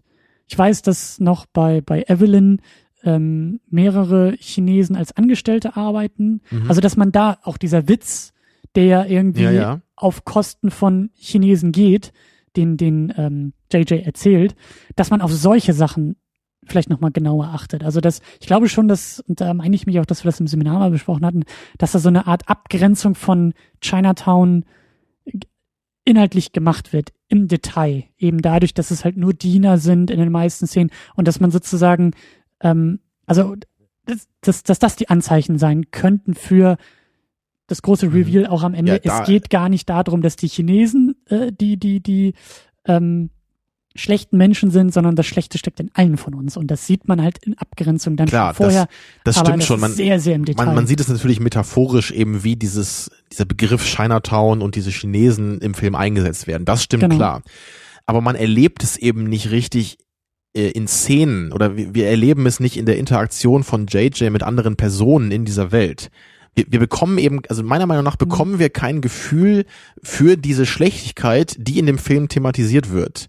Sie, sie wird eben angesprochen, metaphorisch mit Chinatown, was ganz cool ist, aber wir erleben sie nicht mit. Mhm. Und das haben wir bei Seven meiner Meinung nach schon wir, wir, wir sehen diese Tatorte und dann wir, wir sehen diese ganzen verschiedenen Charaktere und wie die wie die auch auf, auf Somerset wie die mit dem umgehen und das alle sind froh dass er das im dass sein Department da verlässt nur weil er immer genau wissen will wie die Fälle aufgeklärt äh, werden müssen. Also er will halt jedes Puzzlestück immer suchen und die anderen Polizisten die wollen einfach nur den Fall fertig haben und meinen ja ist doch klar was passiert ist jetzt lass uns zum nächsten Fall gehen und unseren Kaffee trinken. Mhm. und das das finde ich einfach schön dass dass das da zu so einem großen Teil gemacht wird und ich, ich, ich brauche sowas einfach, wenn mir der Film diese moralische Komponente eben geben will. Und das, das fehlt mir hier einfach. Wir, wir sind auch immer in dieser gehobenen Schicht, ne? Wir, wir haben eben diesen Ermittler, wir haben, und es sind nicht die gehobene Schicht, aber wir sehen halt nicht irgendwelche einfachen Arbeiter oder so. Wir, wir sehen nicht, was die für ein Leben haben. Und wir sehen auch nicht äh, das Schicksal der ganzen Menschen, äh, Ja. was, was durch dieses Wasserding äh, thematisiert wird. Davon wird gesprochen. Wir können uns das vielleicht irgendwie vorstellen. Aber wir, wir sehen nie, was dieser, dieser krasse, fiese Deal eigentlich wirklich bedeutet für diese Welt. Und das, ich meine, das kann jetzt ein persönlicher, persönlicher, persönliches Problem sein von mir, aber ich, ich brauche sowas. So, wenn ich emotional invested sein soll, dann, dann muss ich irgendwie auch so die Seite des Opfers irgendwie sehen. Oder ich muss zumindest eben ein Gefühl für diese Welt bekommen. Ja, weil, dafür brauche ich ja einen Film eigentlich. Der Film will mir eine Geschichte erzählen und er gibt mir ein Setting, was mich emotional eben auch irgendwie anspricht. Und das, also das, ich Ja, werde von ja, ja. Chinatown eben nicht emotional angesprochen, so auf keiner Ebene. Ich weiß, was du meinst und ähm, deswegen ja die große Einladung in den Kommentaren noch weiterzumachen. Also das äh, geht mir halt ähnlich und und ähm, der Film spricht mich auch emotional, geschmacklich einfach nicht so intensiv an, dass ich jetzt auch noch Lust hätte, den weiter so auseinander zu pflücken. Natürlich wird bei einer weiteren Sichtung jetzt mit diesen neuen Aspekten wird man bestimmt auch wieder mehr irgendwie finden können. Aber ich habe da jetzt auch nicht so sehr die Aber es sind eher Detailfragen. Ne? Man wird nicht plötzlich den ganzen Film in einem neuen Licht sehen können. Das glaube ich nicht.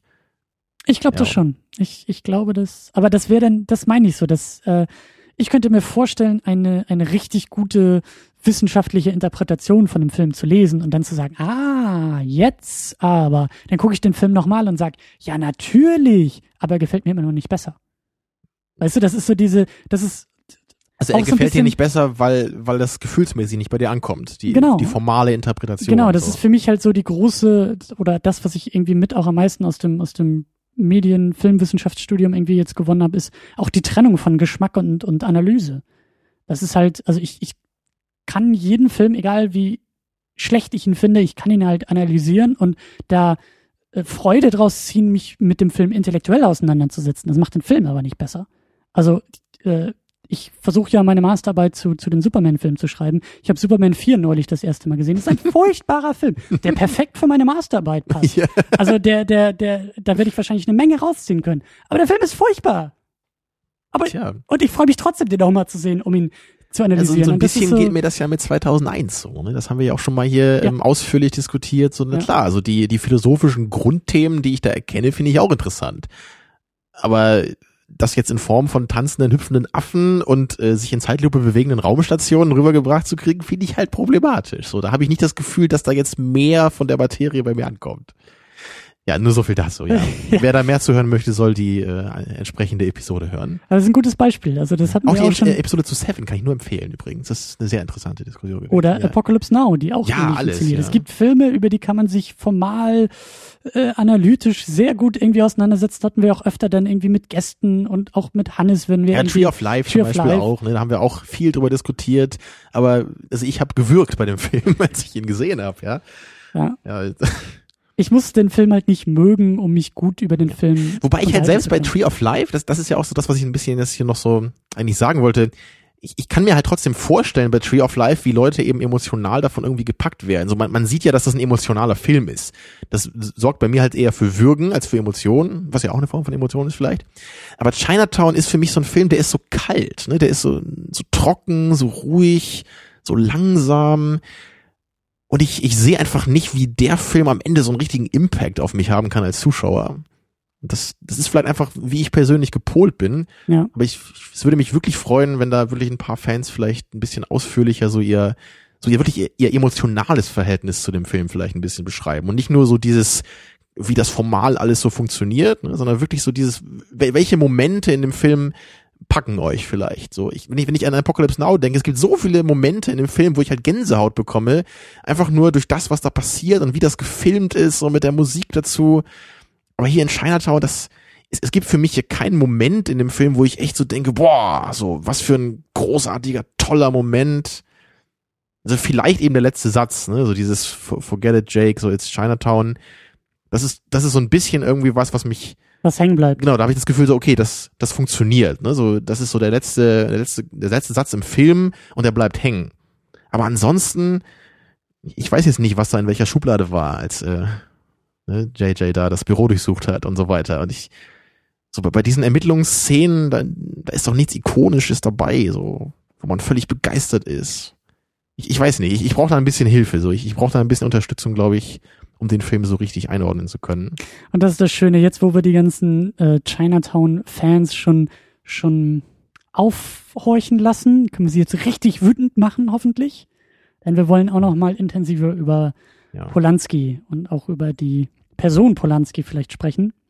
Und das ist eine Diskussion, die haben wir eigentlich schon vor Ewigkeiten und auch öfter, glaube ich, geführt, aber ich glaube noch nie in der Sendung. Nämlich die große Frage, die noch da, da drüber steht, so, ähm, Kunst versus Künstler.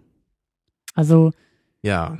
wie gehen wir damit um, wenn wir wissen, dass der Künstler, der Autor ja nicht nur unsympathisch ist, sondern möglicherweise kriminell ist oder rassistische oder ja. homophobe Äußerungen etc. sowas Im besten macht. Fall nur ein Arschloch, im schlimmsten Fall tatsächlich kriminell ist. Ja, und das ist jetzt gleich bei Polanski schon mal eine schwierige Frage. So, ich habe ja die Dokumentation gesehen, du hast ein Seminar besucht, also wir kennen uns jetzt ein bisschen zumindest aus in der Materie. Also wir können, Wobei wir können ich sagen muss, wir haben in dem Seminar nie über die Person Polanski, über, über diesen Okay. Fall, über die Vergewaltigung, über die privaten Umstände, was ja auch eigentlich, und das ist, glaube ich, so die, die, die, der einfachste Umgang, den man machen kann. Wir können das ja vielleicht so ein bisschen versuchen aufzuspalten. Der einfachste Umgang ist natürlich auch ähm, vielleicht der, der, der Beste zu sagen, das Kunstwerk ist völlig unberührt vom Künstler. Wir trennen beides, weil es geht uns ja auch in unseren Interpretationen, Diskussionen nicht darüber zu sagen, was hat der Künstler gemeint, sondern es geht immer darum zu, zu sehen, was wir drin sehen, was wir rausziehen können. Ist völlig egal, ob jetzt irgendwie Polanski sich zu uns gesellt und sagt, Jungs, ihr habt den Film völlig falsch verstanden, es geht gar nicht um die Schlechtigkeit des Menschen, es geht nur um diesen langweiligen Fall, mehr wollte ich damit nicht Ja. sagen. Das ist egal. Also das, ja, das, ich will jetzt keine große Kunstdiskussion hier aufmachen. Ich gebe dir recht, dass das sicherlich viele Leute so sehen. Ich persönlich kann nur sagen, ich sehe das nicht so bei Kunst. Ist- also ich, ich bin der Meinung, ich will das jetzt wirklich nicht aufmachen, ich will das nur Mhm. einmal kurz sagen. Ich persönlich verstehe Kunst eigentlich so, dass es unglaublich stark darum geht, was der Autor meinte. wow. Für mich ist, für mich ist das eigentlich das, was das Wort Kunst eigentlich beschreibt. Ein Objekt wird für mich nicht durch Kunst, weil ich etwas daraus ziehen kann, sondern weil mir etwas, jemand anderes etwas dadurch sagen wollte. Ganz Um kurz. es vielleicht so runterzubrechen. Ganz kurz, ich habe den Begriff reingeworfen. Es geht mir dabei auch weniger um Kunst. Du kannst Kunst austauschen und Text nehmen. Film ist Text, Videospiel ist Text, Text ist Text, Musik. Also einfach nur ein Untersuchungsgegenstand, der, ähm, ich will diesen Kunstbegriff nicht benutzen, aber der, der, ähm, ja, bei Kunst ist es eben schwierig, weil, weil ein Werk äh, man, ist. ja, Es geht nicht darum zu sagen, das ist Kunst, das ist Klar. nicht Kunst, sondern es geht einfach nur um die Frage, wie interpretieren wir eine Sache? Wie interpretieren wir eine Form von Literatur, von, von Film? aber selbst da ist es ja oft auch in Hand, beide Dimensionen zumindest äh, sich klar zu machen. Also oft hilft es ja einfach, wenn man sowohl die ganz platten objektiven Maßstäbe benutzt, also einfach welche Emotio äh, Emotionen, nee, welche Informationen ziehe ich jetzt aus diesem Gegenstand, Text etc. So, ich, ich, ich gucke mir nur das Objekt an und ich gucke, was gibt es mir, was hat es für mich zu bieten. Mhm. So, aber oft ist es ja leider so, oder leider, naja, mehr oder weniger, wie man, wie man will, dass man äh, eine gewisse Dimension einfach erst, dass man da einfach, dass man das erst wissen kann, wenn man sich zum Beispiel mit der Biografie des Autors beschäftigt. Als Beispiel. Ne, oder denk, denk an Nietzsche, ja, wenn man Oder jetzt einfach als Beispiel. Ne? Polanski, der in Chinatown im Film seinem Hauptdarsteller die Nase aufschlitzt. Ja, genau, das zum Beispiel. ne? Das, das, das kann man ja einfach nicht vorher wissen, bevor man diese Information hat, ne, die ja nicht einfach nur aus dem Film ersichtlich ist. Man muss ja eben Mhm. so die, diese Meta-Informationen, kann man vielleicht sagen, muss man ja irgendwie haben. Mhm. Ja, bei Nietzsche wäre jetzt das Beispiel so, wenn man, gut, das ist jetzt auch wieder sehr metaphorisch, was er schreibt, aber wenn man eben weiß, dass er selber von Krankheiten ge gequält war, sein Leben lang zum Beispiel, dann kann man einfach seine ganzen Texte über Krankheiten und gesund werden natürlich in einem ganz anderen Licht lesen. Auch wenn natürlich immer noch das gleiche Wort auf der Seite steht, wird man es anders interpretieren. Mhm. Mhm. Und das ist ja eben das Ding bei Sprache. Es steht ein Wort da, aber du weißt trotzdem nie genau, was es bedeutet. Du, du weißt, es hat jemand geschrieben und du musst jetzt hoffentlich die richtige Information daraus ziehen. Und deswegen bin ich immer jemand, ich mag es, alle möglichen Hilfsquellen ähm, zu Rate zu ziehen, die irgendwie möglich sind. Aber das ist halt, es ist spannend. Ich wusste, ich hätte nicht gedacht, dass wir uns darüber jetzt schon so in die Haare kriegen. ähm, ich sehe es anders. Ich sehe es vor allen Dingen auch, also ich vertrete auch eigentlich eher diese, diese radikale Meinung zu sagen, es ist völlig egal, was der Autor gesagt hat. Es ist völlig meine, egal, was es der ist halt auch egal in der Hinsicht, aber ich bin der Meinung, es hilft oft einfach. Aber du kannst nie wissen, was er gemeint hat. Das ist ja, das ist ja, das aber, Schöne aber an der ich meine, ganzen nur Sache. weil man nie genau wissen kann, was er gemeint hat, heißt das doch nicht, dass ich mich gar nicht damit befassen soll, was er denn gesagt hat. Das, das, natürlich muss man da auch mit Vorsicht umgehen. Nur Ich, ich muss jetzt, um Der- jetzt, jetzt einmal kurz der zum Ende zu Urheber bringen. kann dich auch anlügen. In einem Interview kann Christopher Nolan sagen, ja, bei Batman ging es eigentlich um die Scheidung meiner Ehefrau. Die sind immer noch verheiratet, aber nur als absolut abstruses Beispiel. Und wer sagt denn, dass die höchste Autorität in dem Fall, der Künstler selber oder der Autor selber, gibt uns eine Information, die überhaupt nicht der Wahrheit entspricht? Das ist ja auch möglich. Und das finde ich ist halt Ja. das Schönste, um das auszuhebeln. Also So. da, natürlich, da, da sind wir jetzt wieder an dem Punkt, wo ich halt bei Kunst das ein bisschen anders sehen würde als bei anderen Sachen. Ich meine, Mhm. wenn ich jetzt, wenn jetzt jemand eine Bauanleitung schreibt äh, über einen Schrank, wie man den zusammenbaut, und du benutzt die Bauanleitung und du siehst, es funktioniert, dann kann dir der Schreiber der Bauanleitung auch sagen, dass es eigentlich für sein Auto war. Ja, das ist dann, das ist dann egal, ne? um jetzt ein ganz krasses Beispiel zu nehmen, ja. Aber bei Kunst, Kunst ist halt ein Begriff, das ist nicht ein Wort wie Baum oder so, was eine ganz klare Definition hat. Und, und ich, ich bin halt der Meinung, wenn ich das Wort Kunst benutze, dann bedeutet das, dass es hier ein Objekt ist, wo, wo diese Intention des Autors drinsteckt. Weißt du, deswegen nenne ich es überhaupt Kunst. Ich wollte gerade sagen, wir können auch endlich mal unsere Ja. Kunstdebatte auflösen. Für dich ist Kunst etwas, wo drin sich eine Aussage einer Person, einer Instanz, einer Quelle genau, befindet. von außen. Für mich ist Kunst etwas, aus dem ich eine Aussage ziehen Ja, kann. und da bin ich eben anderer Meinung. Und ich weiß, dass Okay. viele Leute das eher so sehen wie du. Also ich glaube, Mhm. die meisten Leute würden eher deine ähm, Definition äh, beschreiben. Und das Ding dabei, um es jetzt wirklich abzuschließen, weil wir es eigentlich nicht aufmachen wollten hier. Wichtig ist dabei immer nur für mich, ich, ich sage das hier nicht, um irgendwas abzuwerten oder so. Es geht für mich einfach nur um klare Begriffe und eine vernünftige Benutzung der Begriffe. Ja. Und wenn ich halt sage, irgendwie, das ist keine Kunst, für mich heißt das nicht, das ist alles automatisch scheiße oder so, sondern das heißt für mich einfach nur, das hat eine andere Qualität. Das ist genauso, stell dir vor, du gehst, du bist irgendwie jetzt in, in Afrika oder so. Du gehst durch den Dschungel und du siehst einen unglaublich tollen Baum, den du noch nie gesehen hast. Dann kann ich mich da vorstellen und mich irgendwie, ich bin beeindruckt, ich habe ein tolles Gefühl davon oder so, aber es ist trotzdem keine Kunst. Obwohl ich als Mensch vielleicht extrem viel daraus ziehen kann für meine emotionale Welt oder für mein Weltverständnis etc. Aber ich weiß einfach, das ist ein Objekt, da hat nicht jemand anders eine Bedeutung hineingelegt. Und deswegen nenne ich es nicht Kunst. Und ich finde, nach dieser Kunstdefinition, die du hast, müsste auch das Kunst sein. Wenn ich einfach durch die Welt gehe, mir irgendwas angucke und mich das bewegt. Und das würde halt heißen, so folgere ich dann, dass im Grunde alles irgendwie Kunst ist und man deswegen den Begriff nicht mehr braucht. so, so, du willst jetzt also Ja. noch über Gott mit mir Nee, diskutieren. d- ja. Der Schöpfer aller Dinge. Gott Nein. ist der Künstler der Welt. ne? Nein, nein, nein. So, ich, ich meine, Wir das, wollen das zurück- war jetzt nur genau diese kleine abschließende Diskussion, die ich gar nicht aufmachen wollte. Finde ich aber gut als Vorbereitung, weil jetzt wird's, glaube ich, paradox. Weil wir, glaube Ja. ich, das als Grundlage haben und eigentlich unsere Meinung zu Polanski genau entgegengesetzt dieser Grundlage funktioniert. Weil ich, glaube ich, viel größere Probleme mit ihm hab, mit der Person, die ich ja eigentlich strikt vom Kunstwerk trennen können müsste nach meiner eigenen Definition, während du die Person viel stärker im Kunstwerk finden müsstest und dementsprechend eigentlich Polanski ablehnen. Ähm, Oder wie? vielleicht könnte ich um das aufzuklären, sagen, dass ich ganz wahrscheinlich. Kurz, ganz, ganz kurz, ich glaube, wir müssen das nochmal äh, ganz grundlegend. Roman Polanski hatte Klar, ja, das Sex noch. mit einer damals 13-Jährigen, glaube ich, 14-Jährigen in Amerika. Genau, in also den die, 70ern. Genau, die, die Geschichte war eben, dass er so eine Bekannte hatte, eine flüchtige Bekannte, die er, glaube ich, auf irgendeiner Party kennengelernt hat und die hatte eben eine Tochter und es kam dann irgendwie dazu, dass Polanski so ein Fotoshooting machen sollte mit dieser Tochter. Und das Ja. haben die in dem Haus von Jack Nicholson gemacht, weil er eben ein Freund von Polanski ist. Und das war auch unter Einverständnis der Mutter. Es war alles abgeklärt, die waren dann alleine da. Und da ging das dann eben los, dass Polanski sie dann wohl gebeten hat, sich ein bisschen frei zu machen und so. Und dann haben die wohl irgendwie auch Champagner getrunken. Und ich glaube, es waren auch irgendwie noch härtere Drogen irgendwie im Spiel. Und die hatten dann jedenfalls Geschlechtsverkehr. Und die Kontroverse war jetzt eben, also sie war 13, das ist natürlich nicht erlaubt in den USA. Ähm, der Punkt war aber eben nur, dass Polanski eben gesagt hat, es war, ähm, wie sagt man hier, eine Sex unter Einverständnis. Ne? So, Mhm. äh, Und die, dass das Mädel wohl gesagt hat, dass sie dazu gedrängt worden wäre. Und das, das war eben natürlich sehr schwierig dann aufzuklären, weil da Aussage gegen Aussage stand. Es gab keine Zeugen dabei. Und Polanski hat ja nicht geleugnet, Geschlechtsverkehr zu haben, aber es, es war eben schwierig, äh, diese Sache aufzuklären und es galt eben nicht als eine Vergewaltigung. So, es, es, er war eben nicht, es gab, glaube ich, nicht genug Beweise, um mal zu sagen, ne, er, er hat sie vergewaltigt. Und diese, diese Prozessgeschichte ist halt echt ganz interessant. Bei dieser Doku wird das ähm, halt wirklich ganz ausführlich erklärt. Ich glaube, die heißt Roman Polanski Wanted and Desired oder so. Bin mir nicht ganz sicher. Ist auch noch gar nicht so alt, nur ein paar Jahre alt, wo das alles aufgearbeitet wird. Und dieser Prozess, der war eben auch eine ziemlich äh, schwierige und langfristige, äh, langwierige Angelegenheit.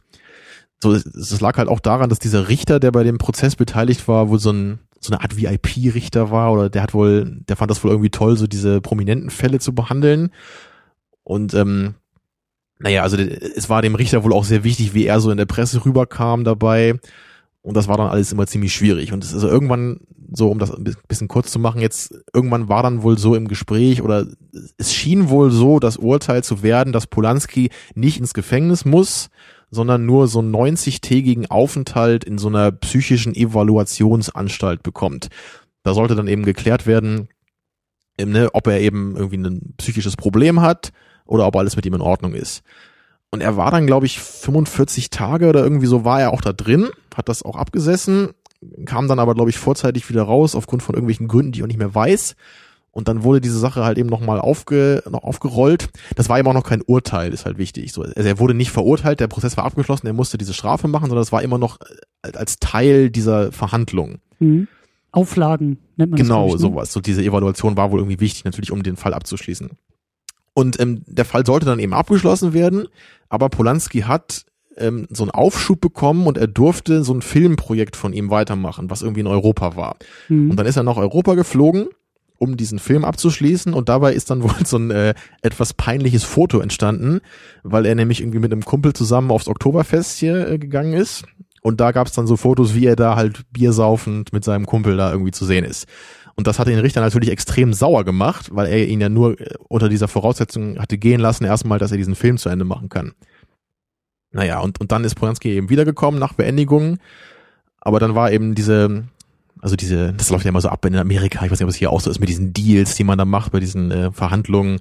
Und der Deal war halt eigentlich gewesen zwischen Polanskis Anwalt und dem Richter und ich glaube zwischen der Staatsanwaltschaft auch, dass Polanski eben diese 90 Tage da ähm, absitzen muss und dass danach diese Sache sozusagen gegessen ist und er dann freigesprochen wird.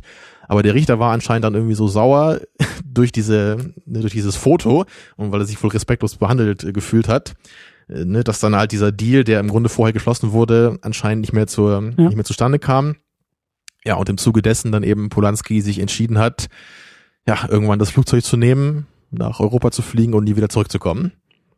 Und, und dabei war eben wichtig, was ich mich erst auch gefragt hatte, warum wurde er nicht ausgeliefert? Er war nämlich eben nicht verurteilt als Vergewaltiger, sondern er war eben nur, ja, wie auch immer die rechtliche Lage ist, ne, er war halt irgendwie so ein Zwischenfall.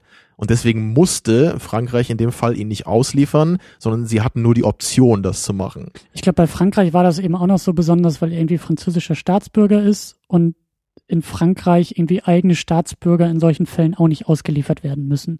Deswegen bewegt er sich, glaube ich, auch in Europa nur in ausgewählten Ländern, bei denen irgendwie die Verbindung zu Amerika nicht so stark ist, dass er da sofort ausgeliefert wird. Alles sehr, sehr und das, kompliziert. Und das Interessante ist, dass das, glaube ich, aufgehoben wurde inzwischen. Also es war dann eben wirklich in, in erst, ich weiß gar nicht, wann er genau geflogen ist, aber ich glaube 78 oder irgendwie 77, irgendwie Ende der 70er ist es er, glaube ich, gab doch aber einen. Zwischenfall irgendwie noch in Zürich 2009 oder 2011 oder so, wo er irgendwie kurz festgenommen wurde und Ach so, das weiß ich nicht. das hatte ich noch gelesen. Also ich das habe nur gehört, dass das inzwischen aufgehoben ist, weil es, es war damals eben so, 30 Jahre lang ne, oder über 30 Jahre lang, dass ein Haftbefehl sozusagen gegen ihn vorlag. Also sobald Mhm. der amerikanischen Boden betreten, ne, wäre er festgenommen worden, hattest du letzte Woche ja auch gesagt. Und ich glaube, irgendwann um 2010 rum ist das, glaube ich, jetzt aufgehoben worden. Also ich glaube, inzwischen könnte er zurückfliegen, wollte es aber nicht.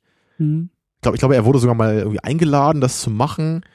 Aber irgendwie wollte er das dann nicht, weil er, weil das dann irgendwie eine große Mediengeschichte geworden wäre, etc., etc. Mhm. Naja, das eben zu dieser Sache und noch ein paar Sätze natürlich zu Polanskis Vergangenheit. Er ist im Warschauer Ghetto aufgewachsen, daher ja auch der Pianist, ne, so seine eigene Geschichte so ein bisschen.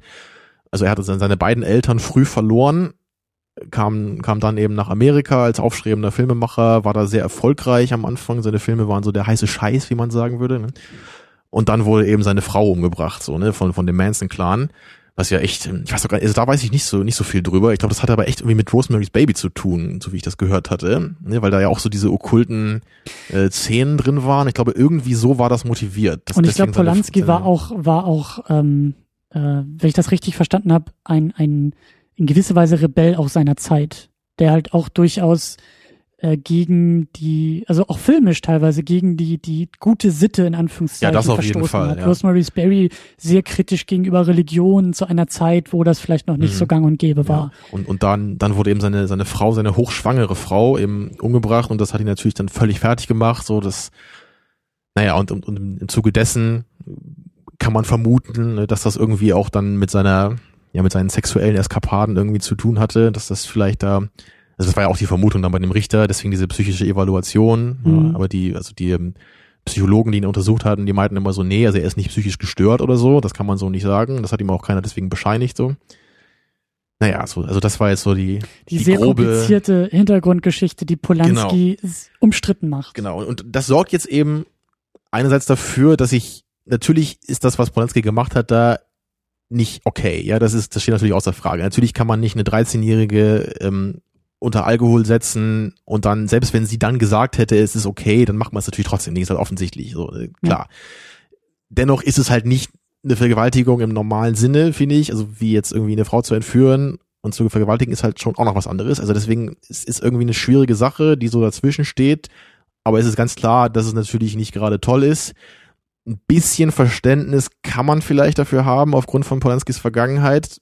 Sehr schwierig einzuschätzen natürlich. Ich finde, das größte Ja, aber ich meine, Problem ist halt, zumindest ist es halt nicht ganz klar zu sagen, er ist ein Verbrecher oder so. Das, das wollte ich damit nur sagen. Es Genau. ist schwierig zumindest. Das ist das größte Problem, dass es kein Urteil gibt und man damit selbst dazu als vielleicht verantwortungsbewusster Konsument oder wie auch immer man das nennen will, man ist dazu verdammt, sich selbst ein Urteil zu bilden Ja. und diese ganze Beweislage vielleicht irgendwie selbst zu interpretieren, weil man kann es auch komplett ignorieren. Man kann sagen, es interessiert mich doch nicht, was der Regisseur oder der Hauptdarsteller oder der Produzent oder der Drehbuchautor, was das für Leute sind. Äh, ich bin eher der Meinung zu sagen, jede, wir leben in einer kapitalistischen Konsumgesellschaft, jede, jede, du, Politik wird auch mit der Brieftasche gemacht. Und in dem Moment, Mhm. wo du etwas unterstützt, sage ich als jemand, der hier vor irgendwelchen äh, Apple-Rechnern sitzt, natürlich unterstütze ich damit die Ausbeutung der Arbeiter in China. Das weiß ich, das ist nicht geil, das finde ich auch nicht schön. Ich kaufe die Geräte trotzdem. Ja, ich meine, das Problem ist, finde mal so eine Firma, wo du völlig guten Gewissens einfach kaufen kannst. Ne? Man Aber- kann halt sagen, ich kaufe jetzt gar nichts mehr und ziehe in den Wald. Kann's halt auch Aber, machen. ähm, aber ja. es ist halt, es, es ist halt schon, ähm, man, man, man kann da schon ethisch problembewusst mit umgehen. Und genau das kannst du eben auch auf deinen Filmkonsum übertragen. Und deshalb gibt's ja auch viele Leute, die Probleme mit Tom Cruise haben und sagen, ich gucke mir keinen Film von ihm an, weil das Geld, was er da bekommt, indirekt irgendwie zu Scientology geht. Ja. Oder, äh, keine Ahnung, ich bin auch jemand, der sagt, ich habe riesengroße Probleme mit der Institution Kirche. Wenn irgendein Bischof, wenn irgendein ein Schauspieler, der irgendwie mit der Kirche nah verbandelt ist, äh, einen Film macht, dann würde ich vielleicht auch sagen, will ich, dass mein Geld da landet oder will ich das nicht? Und damit habe ich halt die großen, großen Probleme bei Polanski zu sagen, unabhängig davon, ob er jetzt nun ein Verbrecher ist oder nicht, aber möchte ich diese Person einfach nur ganz grundlegend finanziell Ja. unterstützen? Und das, ich meine, finanziell könnte man ja sogar noch relativ einfach die Reißleine ziehen und einfach sagen, ich werde niemals Geld ausgeben, um Polanski-Filme zu schauen. Mhm. Das wäre ja noch eine relativ klare Verhaltensregel, an die man sich halten könnte.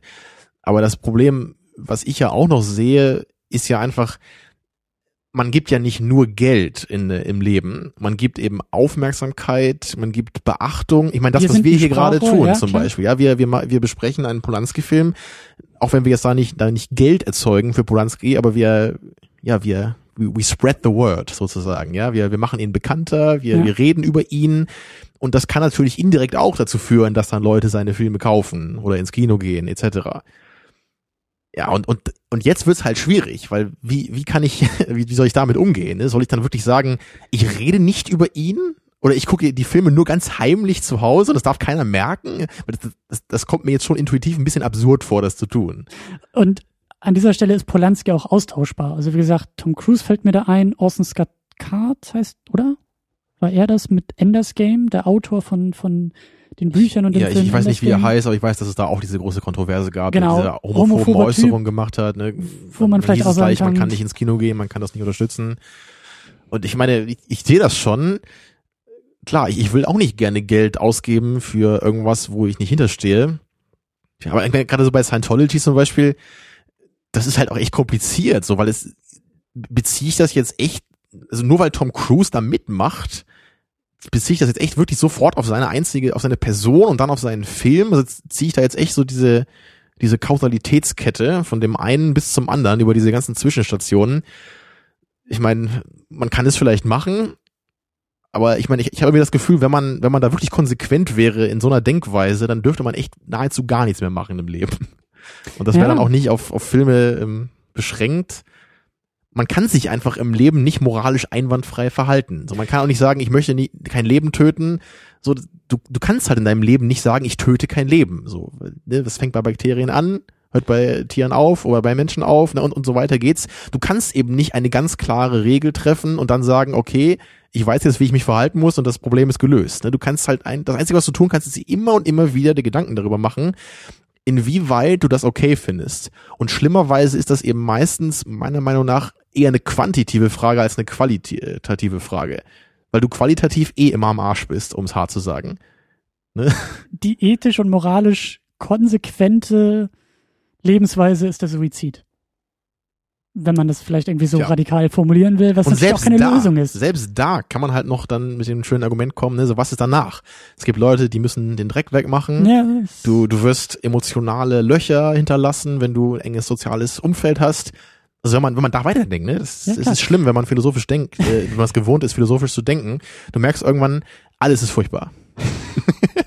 Was ja zur Message des Filmes passt. It's Chinatown. It's Chinatown. Life is Chinatown, ja. Das, das lernt man in Philosophie. Ich glaube, wir können das auch gar nicht so sehr auflösen, aber ich wollte es zumindest mal ansprechen, weil das durchaus ähm, im Großen wie im Kleinen irgendwie funktioniert. Und ich habe immer noch, also ich habe da durchaus auch meine, meine Probleme und auch am Anfang in dem Seminar irgendwie gehabt. Und es gibt auch so ein, zwei Filme von Polanski. Er hatte da diesen einen Film, ich weiß nicht, ob du den mit Sigourney Weaver und Ben Kingsley. Ich habe ich hab die bei MDB alle mal überflogen, aber habe ich nicht gesehen. Ähm, das war auch so ein, so, ein, so ein Kammerspiel und ich glaube, das war auch irgendwie nach dieser ganzen Geschichte. Und da ging es dann irgendwie auch darum, dass sie in einem totalitären Regime irgendwie vergewaltigt wurde und ihr Vergewaltiger auf einmal durch Zufall gegenüber sitzt. Ah, das habe ich gelesen, genau. Und sie dann die ganze Zeit sich fragt, ob er das ist oder nicht. Ne? Genau, sowas, und dann irgendwie ja. auch so einen Scheinprozess ausführt und ihn da eigentlich auch nur irgendwie quält und dann irgendwie auch mit ihrem Ehemann, der auch nicht weiß, was er glauben soll. Und das war für mich so eine, das war echt so das Problem, wo ich dann auch anfing, eben meine Trennung von Kunst und, und äh, Künstler irgendwie ins Wanken geriet, weil ich echt nicht wusste, okay, Film ist von Polanski, der Film ist, glaube ich, danach gemacht und es geht indirekt vielleicht, ich kann den Film mit dem Hintergrundwissen so interpretieren, dass vielleicht der Künstler durch sein Kunstwerk tatsächlich ein Statement zu seinem Privatleben machen möchte. Das hat sich zum Glück im Laufe des Films ein bisschen gekippt. Also am Anfang hatte ich echt Probleme mit dem Film, weil ich dachte, oh Gott, Polanski, versuchst du jetzt hier indirekt diesen Fall zu verhandeln, bei dem du zu feige warst, irgendwie aufzutreten? Und das war schon schwierig. Das war echt schwierig. Ja. Es, es, gibt halt noch eine Dimension, die wir jetzt nicht angesprochen haben. So, es, es gibt halt noch einen Unterschied, zum Beispiel auch zwischen Tom Cruise und Polanski jetzt als in in der Art und Weise, wie man sie kritisieren könnte oder, oder wie man damit umgeht. Weil man kann natürlich sagen, wenn ich jetzt einen Tom Cruise-Film gucke, dann bekommt Scientology das Geld und tut damit etwas, was ich nicht gutheiße. Ne, also macht sozusagen die Welt etwas schlechter, als sie momentan ist. Bei Roman Polanski ist es jetzt aber was anderes, weil er hat dann vielleicht in der Vergangenheit was gemacht, was du schrecklich findest und wo du nicht hinterstehst. Aber selbst wenn er jetzt Geld bekommt durch dich, wird das ja damit nicht irgendwie besser oder schlechter, was er getan hat. Es wird ja jetzt nicht irgendwie dadurch die Chance erhöht, dass er nochmal irgendwas mit einer äh, Minderjährigen anfängt. Ne? Du weißt, was ich meine. Deswegen ist das halt hier eher so eine Art von so einem, von so einem subjektiven Ding, glaube ich, von diesem, ich, ich will diesen Menschen irgendwie nicht unterstützen, obwohl es im Grunde praktisch gar kein Problem wäre jetzt. Mhm wo es bei Tom Cruise könnte man halt eben auch praktisch argumentieren. Ich will das einfach Scientology nicht unterstützen durch ihn. Das ist, das ist, das ist aber auch ein guter Punkt. Das wäre jetzt so das, das, äh, die Zuspitzung der ganzen Frage. Da fällt mir kein Beispiel ein, gibt's bestimmt. Würdest du einen Film von einem verurteilten Verbrecher unterstützen? Also stell dir vor, Person XY begeht ein Verbrechen, wird verurteilt, sitzt fünf bis, keine Ahnung, 20 Jahre im Gefängnis, kommt wieder raus, und vielleicht würden sogar, würden, würde, würde dein Geld indirekt das Verbrechen, die Strukturen des Verbrechens unterstützen.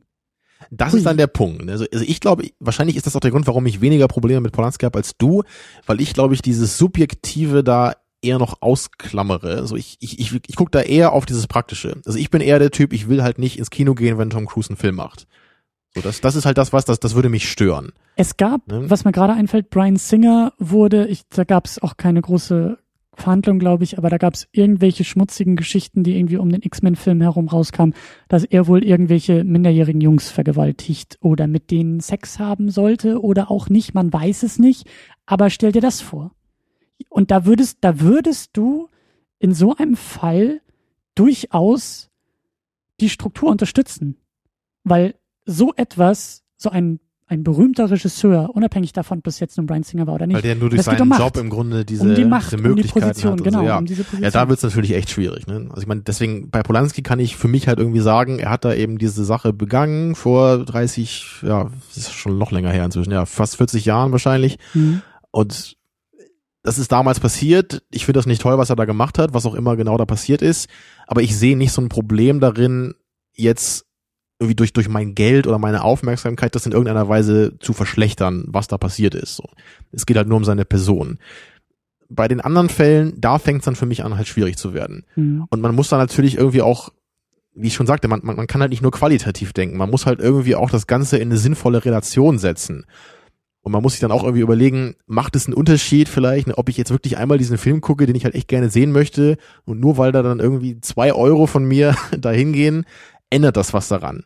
Und natürlich ändert es nichts daran, aber wenn alle so denken, ändert es schon ja, daran. Ja, das ist so ein bisschen wie dieses, wie dieses Wahlding. Ne? So, du kannst halt sagen, ich gehe zur Wahl, weil ich da so hinterstehe. Und du kannst auch sagen, ich gehe nicht zur Wahl, weil ich das System blöd finde. Es ist im Grunde scheißegal, was du tust, weil es ändert nichts daran, was du selber machst, außer halt du, du trickst es irgendwie nach außen oder du redest mit anderen darüber. Aber da, da, da kommt die viel größere Problematik. Du bist der große Pessimist, was die Welt angeht. Für dich ist die Welt wirklich Chinatown. Ich habe da naja, nicht unbedingt. mehr Hoffnung. Aber ich meine, man, man, kann ja logisch nicht leugnen, dass deine eigene Handlung erstmal völlig irrelevant ist, solange sie nicht andere irgendwie beeinflusst. Bei den meisten Handlungen ist das eben natürlich der Fall, dass deine eigene Handlung auch von anderen irgendwie anerkannt wird und Ich bin aber schon ändert. der Meinung, dass das irrelevant ist. Mich interessiert nicht, ob meine, ob, ob mein Handeln irgendetwas beeinflusst, sondern ja, das ist die ich andere, muss für mich konsequent genau, sein. Genau, das sind aber die zwei Dimensionen, die wollte ich ja auch klar machen gerade. Darum geht's ja gerade. Ne? Es geht eben darum, einmal vor sich selbst richtig zu handeln sich selber auf die Schulter klopfen zu können und zu sagen, ich habe das richtig gemacht. Und dann gibt es die andere Dimension zu sagen, ich habe praktisch gesehen sinnvoll gehandelt. Aber das und es ist beides verschiedene beides Dinge. Nee, natürlich verspricht sich, weißt das widerspricht sich nicht notwendigerweise.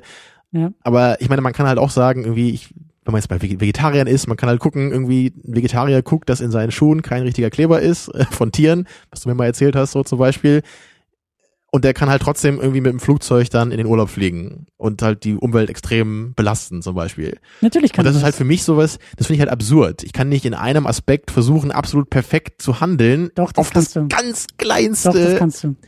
Wie gesagt, das ist die Dimension, die ich persönlich absurd finde. Ich finde es nicht, ich finde es nicht sinnvoll im Leben, in einem einzigen Aspekt im Leben sagen zu können, ich habe mich absolut einwandfrei verhalten, aber in zehn anderen Aspekten extrem krasse, dumme Verhaltensweisen an den Tag zu legen. Als krasses Beispiel jetzt. Ich bin eher der Typ, ich will, ich will lieber Leute ermutigen, dass sie ihr ganzes Leben äh, betrachten und erstmal die allergröbsten Probleme beseitigen, egal wo sie sind. Ne? Und deswegen, ich würde niemals Vegetarier werden, so deswegen. Ich esse halt sehr wenig Fleisch, fast überhaupt nichts. Aber ich bin halt nicht der Typ, der dann plötzlich sagt, ich, ich esse dann kein Gummibärchen mehr, wenn das gerade hier auf einer Party angeboten wird oder so. Das macht für mich halt keinen Sinn. Man muss das irgendwie vom Verhältnis her sehen.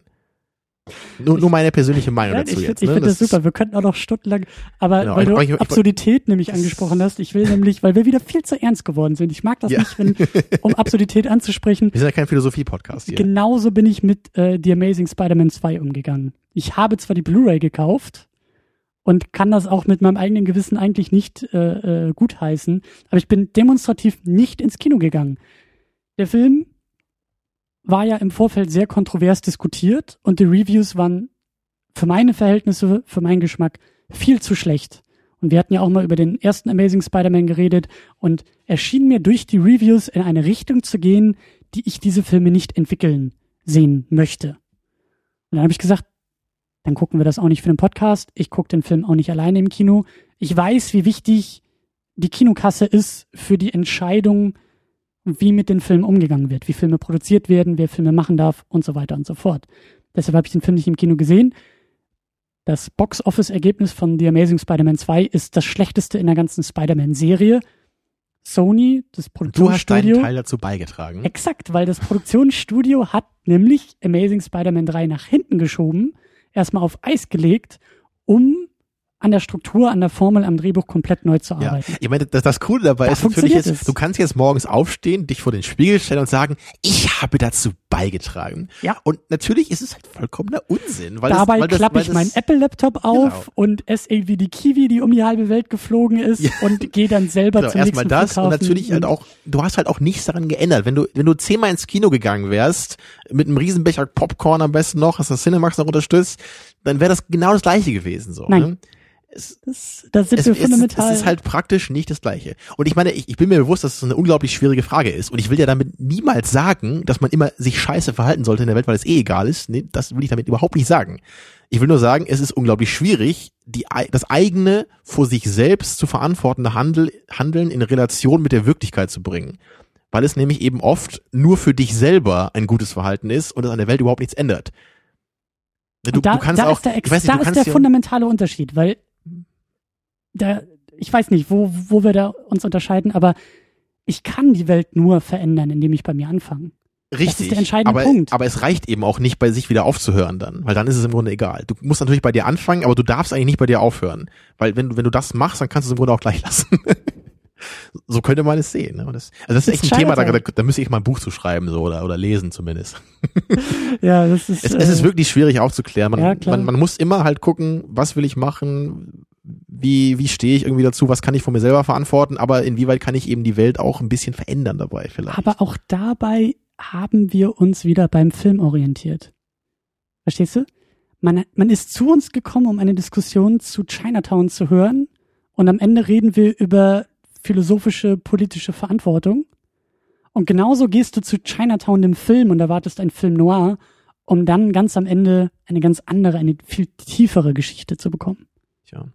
Was ich jetzt eigentlich noch fragen wollte als abschließende Frage, also ist es dir im Grunde gar nicht möglich, vielleicht eine Unterscheidung zwischen dem Menschen Polanski und dem Künstler Polanski zu machen? Sowas könnte man ja auch äh, noch machen, so als, als Lösung, ne? dass man irgendwie sagt, ich sehe diesen Menschen als Künstler in seiner, in, in seiner Funktion als Künstler und da respektiere ich ihn, aber als Menschen mag ich ihn nicht. Und also als Beispiel, da, da gibt's ja in der Philosophie eben das Heidegger-Beispiel, ne, Martin Heidegger, der ja auch sehr wichtige Texte ge- geschrieben hat, Design und Zeit für die Philosophie und eben oft kritisiert wird dafür, dass er sehr eng mit dem Nationalsozialismus in Verbindung stand. Und das ist, ich finde das auch immer sehr schön, weil da, da ist eben auch genau diese Sache wieder, die wir eben auch diskutiert haben. Inwieweit muss man jetzt vermuten, dass seine Schriften irgendwie diesem Gedankengut nahestehen? Oder ist es vielleicht einfach nur eine rein biografische Frage bei ihm, dass er sich einfach aufgrund seiner persönlichen Lebensumstände gezwungen sah, mit diesen ähm, Nazis irgendwie zu kooperieren oder so? Ja, also kann man das im Grunde völlig von seiner Funktion als Philosoph trennen? Oder ist es un, äh, trennbar mit seiner Philosophie verknüpft. Das wäre jetzt hier auch so die Frage. Ne? Ja. Ist, ist Polanskis Persönlichkeit immer mit seiner Funktion als Künstler verknüpft oder könnte man da irgendwie eine Trennung vollziehen? Ich glaube nicht. Für mich ist Kunst, ist der Künstler und ist die Person das Gleiche. Das ist ja nicht so, dass es zwei verschiedene Sphären sind. Ähm, be- beides kann nicht losgelöst voneinander existieren. Der Künstler wird von der Person beeinflusst und die Person vom Künstler beeinflusst. Das glaube ich schon sehr stark. Ich glaube, dass dass irgendwie der der der große Unterschied ist ist vielleicht auch der der Kontext, in dem man sich bewegt. Wenn ich wirklich als als als Konsument als als Teil einer Wertschöpf Wertschöpfungskette argumentiere, würde ich, glaube ich, politischer argumentieren als in einem wissenschaftlichen Kontext. Weil in der Wissenschaft würde ich sagen, oder in, in einer intellektuellen Auseinandersetzung geht es um all diese, diese, diese praktischen, wie du es genannt hast, diese praktischen Aspekte geht es eigentlich gar nicht. So, so würde ich versuchen, das irgendwie Mhm. äh, zu trennen. Wenn ich aber wirklich, wie du so schön gesagt hast, einfach nur der stupide Rezipient, der Popcorn äh, essend und Cola saufend im Kino sitzt und eben mit meinen 10 Mark 50 da irgendwas unterstützt, dann wäre es für mich wieder was anderes. Wenn ich aber mich, mich, mich ähm, darüber hinausgehend mit einer Sache auseinandersetze und aus dieser Wertschöpfungskette vielleicht auch heraustrete in meiner Funktion als, als andere Form von Rezipient, dann würde ich sagen, dann, dann ist das anders. Ja, es ist, auch das ist natürlich jetzt noch ein schwieriger Aspekt und Es ist wahrscheinlich irgendwie, du darfst als, als Wissenschaftler, musst du dich mit Heidegger auseinandersetzen. Als Literaturkäufer, politisch motivierter Literaturkäufer, hast du vielleicht eine ganz andere Rolle dabei. Ja, Und das, das das sehr stimmt auf jeden plump. Fall. Aber ich glaube, auch da unterscheiden wir uns wahrscheinlich noch ein bisschen, weil ich persönlich es, glaube ich, noch besser kann, Künstler und, und Person zu trennen. Ich, ich würde das eher wie bei anderen Berufen in Anführungsstrichen irgendwie auch sehen. Ich, ich kann, ich kann auch Christian als Podcaster betrachten und den Menschen Christian an sich. Natürlich bedingt sich beides und du wärst nicht der gleiche ohne den Podcast und der Podcast wäre nicht der gleiche ohne dich natürlich. Aber dennoch ne, ist, ist nicht, ist das nicht untrennbar, finde ich. Und, und beim, beim Künstler sehe ich das irgendwie auch so. so man, wir können halt irgendwie hier auch ein, ein Programm aufziehen, einen Podcast machen, ohne dass jetzt alle Facetten unserer Persönlichkeit dafür irgendwie relevant wären. Ja. Ne, natürlich spiegelt Ja, sich eine Menge von uns selber auch hier drin wieder, ne, aber irgendwie nicht alles. So. Und wieder da ist es wieder eine unglaublich schwierige Grenze, wo man auch einfach nicht ganz klar sagen kann, du bist doch völlig verrückt, dass du das nicht trennen kannst oder andersrum. Da, da muss man eben gucken, wo man irgendwie das ja mit gesundem Menschenverstand irgendwie die Grenze dann ziehen kann. So versuche ich ich's halt immer zu machen. Ja. Ja, und es ist es ist natürlich auch schwierig, weil dazu kommen halt immer noch andere Fragen. So ähm, kann ich kann man mit gesundem Menschenverstand von jedem Kinobesucher erwarten, dass er sich mit dem gesamten Personal des Films, was äh, was was für die Erschaffung des Films verantwortlich ist, auseinandersetzt und danach nach einer ausgiebigen Analyse zu einer Entscheidung kommt, kann ich es verantworten, diese sieben Euro ja, für diesen Film zu zahlen? Ja, oder sollte man da nicht vielleicht auch lieber sagen, guck einfach irgendwelche Filme und schau, dass du irgend, dass du vielleicht nicht das Licht auf dem Flur brennen lässt den ganzen Abend oder, oder so weiter. Ne? Außer Transformers. Wir können uns darauf einigen, dass niemand, niemand diese Filme im Kino sehen soll. Niemand. Niemand. Ähm, Oha. Ich ja. habe noch mal einen von dem Kino gesehen. Ich auch, leider. Scheiße. Ähm, Also ja, genau, niemand. aber ganz, ganz kurz nur, äh, um das auch wirklich langsam abzuschließen. Ähm, das Problem ist eben auch diese sehr, sehr starke Shitstorm-Kultur, in die man dann gerät. Dass sobald sich irgendjemand irgendwann ein Missstep irgendwie erlaubt, zu sagen, damit fällt alles in sich zusammen. Sobald einer von uns beiden hier vielleicht mal irgendwas sagt, wo man sagt, also das geht ja nun auch nicht so ganz klar, zu sagen, der ganze Podcast ist scheiße. Oder das haben wir schon mal gehabt. Ich erinnere mich noch an einem, an einem Kommentar bei Gravity, jetzt, wo ich, wo mir vorgeworfen wurde, ich, ich, habe dann, das, das muss ich jetzt noch erzählen. Ich, ich meine das eher Ja. in politischer. Ich weiß, in, ja, deswegen sage ich es ja jetzt gerade auch hier, Okay. unsere Podcast-Politik. Ich glaube, ich habe da bei Gravity irgendwie sowas gesagt, wie so, also der Film war ja sehr gut gefilmt, fand ich, er war, sah optisch gut aus, aber ich habe halt gesagt, das alleine interessiert mich nicht oder das reicht mir, mir nicht, um einen Film anzuschauen. Und irgendjemand hat das anscheinend so verstanden, äh, dass ich mich nicht für die Optik eines Filmes interessieren würde und meinte daraufhin, er würde jetzt diesen Podcast nicht mehr weiterverfolgen. Und ich habe ich hab mir halt darauf die Stelle nochmal angehört in dem Podcast und ich bin halt absolut der Meinung, dass ich, dass es ganz darüber kam, was ich gesagt habe, aber anscheinend Aber da nicht. sind wir ja auch wieder bei Ne? dieser Und das ist der Intention Punkt. So, ne? Und da kann man, da kann man sich jetzt auch fragen, wenn ich jetzt wenn ich jetzt einmal sage, natürlich, mich interessiert es überhaupt nicht, wie ein Film aussieht, ist es irgendwie klar, dass man vielleicht überlegen könnte, warum sollte mich die Meinung dieses Menschen interessieren, der anscheinend Filme mit geschlossenen Augen guckt. so. Das kann ich ja schon irgendwie verstehen. Aber oft ist natürlich dann nicht äh, so gemeint wie das, was man gerade denkt. Oder, oder wie man, wie man denkt, es verstanden zu haben. Hm. Und das war da eben ein kleiner Unterschied. Natürlich interessiert es mich, wie Filme aussehen. Ich bin sehr visueller Filmschauer, wahrscheinlich sogar noch mehr als du. Aber es reicht mir eben nicht, wenn ein Film nicht nur sehe, okay, der Film ist geil gefilmt und der Film hat eine gute Optik. Äh, das, das unterhält mich nicht. Das sind für mich keine Schauwerte. Ne? Ich brauche eben Schauwerte auch von dem, was da passiert. Aber und das, das hatte ich bei Gravity eben nur in äh, ja, nur, nur im geringen Umfang. Aber genau das ist jetzt. ja dieses, dieses Paradoxe, was ich ja meinte, so, ne? Man kann ja auch nicht direkt wissen, was du meinst. Man kann nur das nehmen, was du sagst. Es interpretieren, genau. Missverständnisse entstehen, aber ja, und dazu kommt natürlich das. auch noch als Problem hier bei, bei so einem Podcast, wir, wir schreiben hier kein Buch, was wir nochmal Probe ja. lesen und dann nochmal genau gucken, okay, habe ich diese Formulierung hier genau richtig gemacht, bin ich hier nicht misszuverstehen, wahrscheinlich sagen wir dauernd jede Episode irgendwelche Sachen, die viele Leute missverstehen, einfach weil wir die so kurz salopp formulieren oder wir beide eben eh schon wissen, wie wir ticken und das nicht richtig erklären, wird wahrscheinlich dauernd passieren. Ja. Und da muss man natürlich dann irgendwie mit umgehen. Und deswegen würde ich halt lieber nochmal nachfragen und nicht einfach sofort sagen, unsubscribed. Anti-Flatter. Ich will ich jeden Monat zurück. Geld von denen haben. Ja. Als oh, äh, Schadensersatz. Ich, ich habe echt, also das saß tief, oder? Das war wirklich wichtig, dass ja. wir das mal. Ja, ich, ich hoffe, das war jetzt nicht so schlimm, dass wir hier so weit äh, abgeschwurft sind. Nee, das äh, in, so in der Vergangenheit Stelle, meine ich so bei uns in den Kommentaren eher gehört zu haben, ist mal ganz okay, ist mal ganz unterhaltsam, wenn wir nee, mal ein Tamino, bisschen vom Thema wegkommen. Wir sind so ein scheiß Laber-Podcast, das geht ja. echt überhaupt nicht klar. Wir könnten auch auf zehn Minuten uns runterbrechen und sagen, Film ist gut, Szene 1 ist gut, Szene 2 ist gut, Szene 3 ist scheiße trotzdem hatte das ja formal alles irgendwie mit dem Film zu tun, was wir heute besprochen haben, finde ich. Ja. Ja, und ich fand, es war wichtig am Ende und ähm, ja, vielleicht noch ein kleines Resümee. Also ich kann von mir, für mich sagen, ich, ich habe mit Polanski, Polanski selber halt. Geht überhaupt nicht. Ich habe mit Polanski kein Problem. Ich finde das, wie gesagt, nicht toll, was er gemacht hat. Aber ich weiß eben nicht genau, was da passiert ist, weil man das immer nur aus dritter Hand irgendwie erfahren kann. Ich habe nicht das Gefühl, dass er ein Krimineller ist. So, dass das kam bei der Doku für mich so nicht rüber was natürlich nicht viel heißt, weil ich halt trotzdem natürlich keine Ahnung habe, nur weil ich jetzt einmal so eine Doku gesehen habe. Mhm. Naja, aber dennoch kann ich für mich sagen, ich kann trotzdem guten Gewissens DVDs von ihm kaufen oder über ihn reden und äh, seine Bekanntheit verbreiten, weil ich ihn als Künstler auf jeden Fall schätze und äh, eben mit meinem Geld und mit meiner Aufmerksamkeit sicherlich nicht die Gefahr besteht, dass dadurch irgendwelche Probleme in der Welt vermehrt würden. Und bei Tom Cruise fängt es eben an, dass es da schwieriger wird.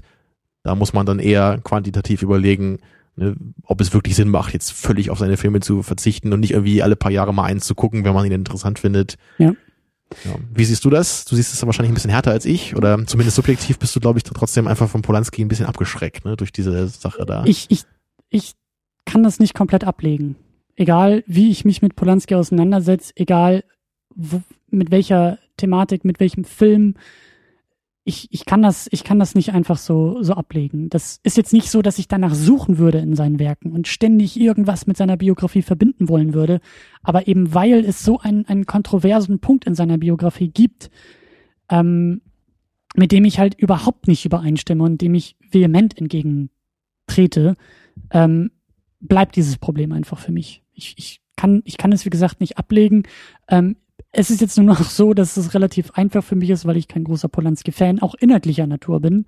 Ich finde seine Filme interessant mhm. und er ist kein ja, schlechter Vielleicht sollten wir doch noch mal zwei Minuten ganz kurz abschließend noch mal ein bisschen über sein, sein Werk reden überhaupt, ne? Weil das haben wir jetzt ja gar nicht besprochen. Jetzt nur noch mal kurz hier.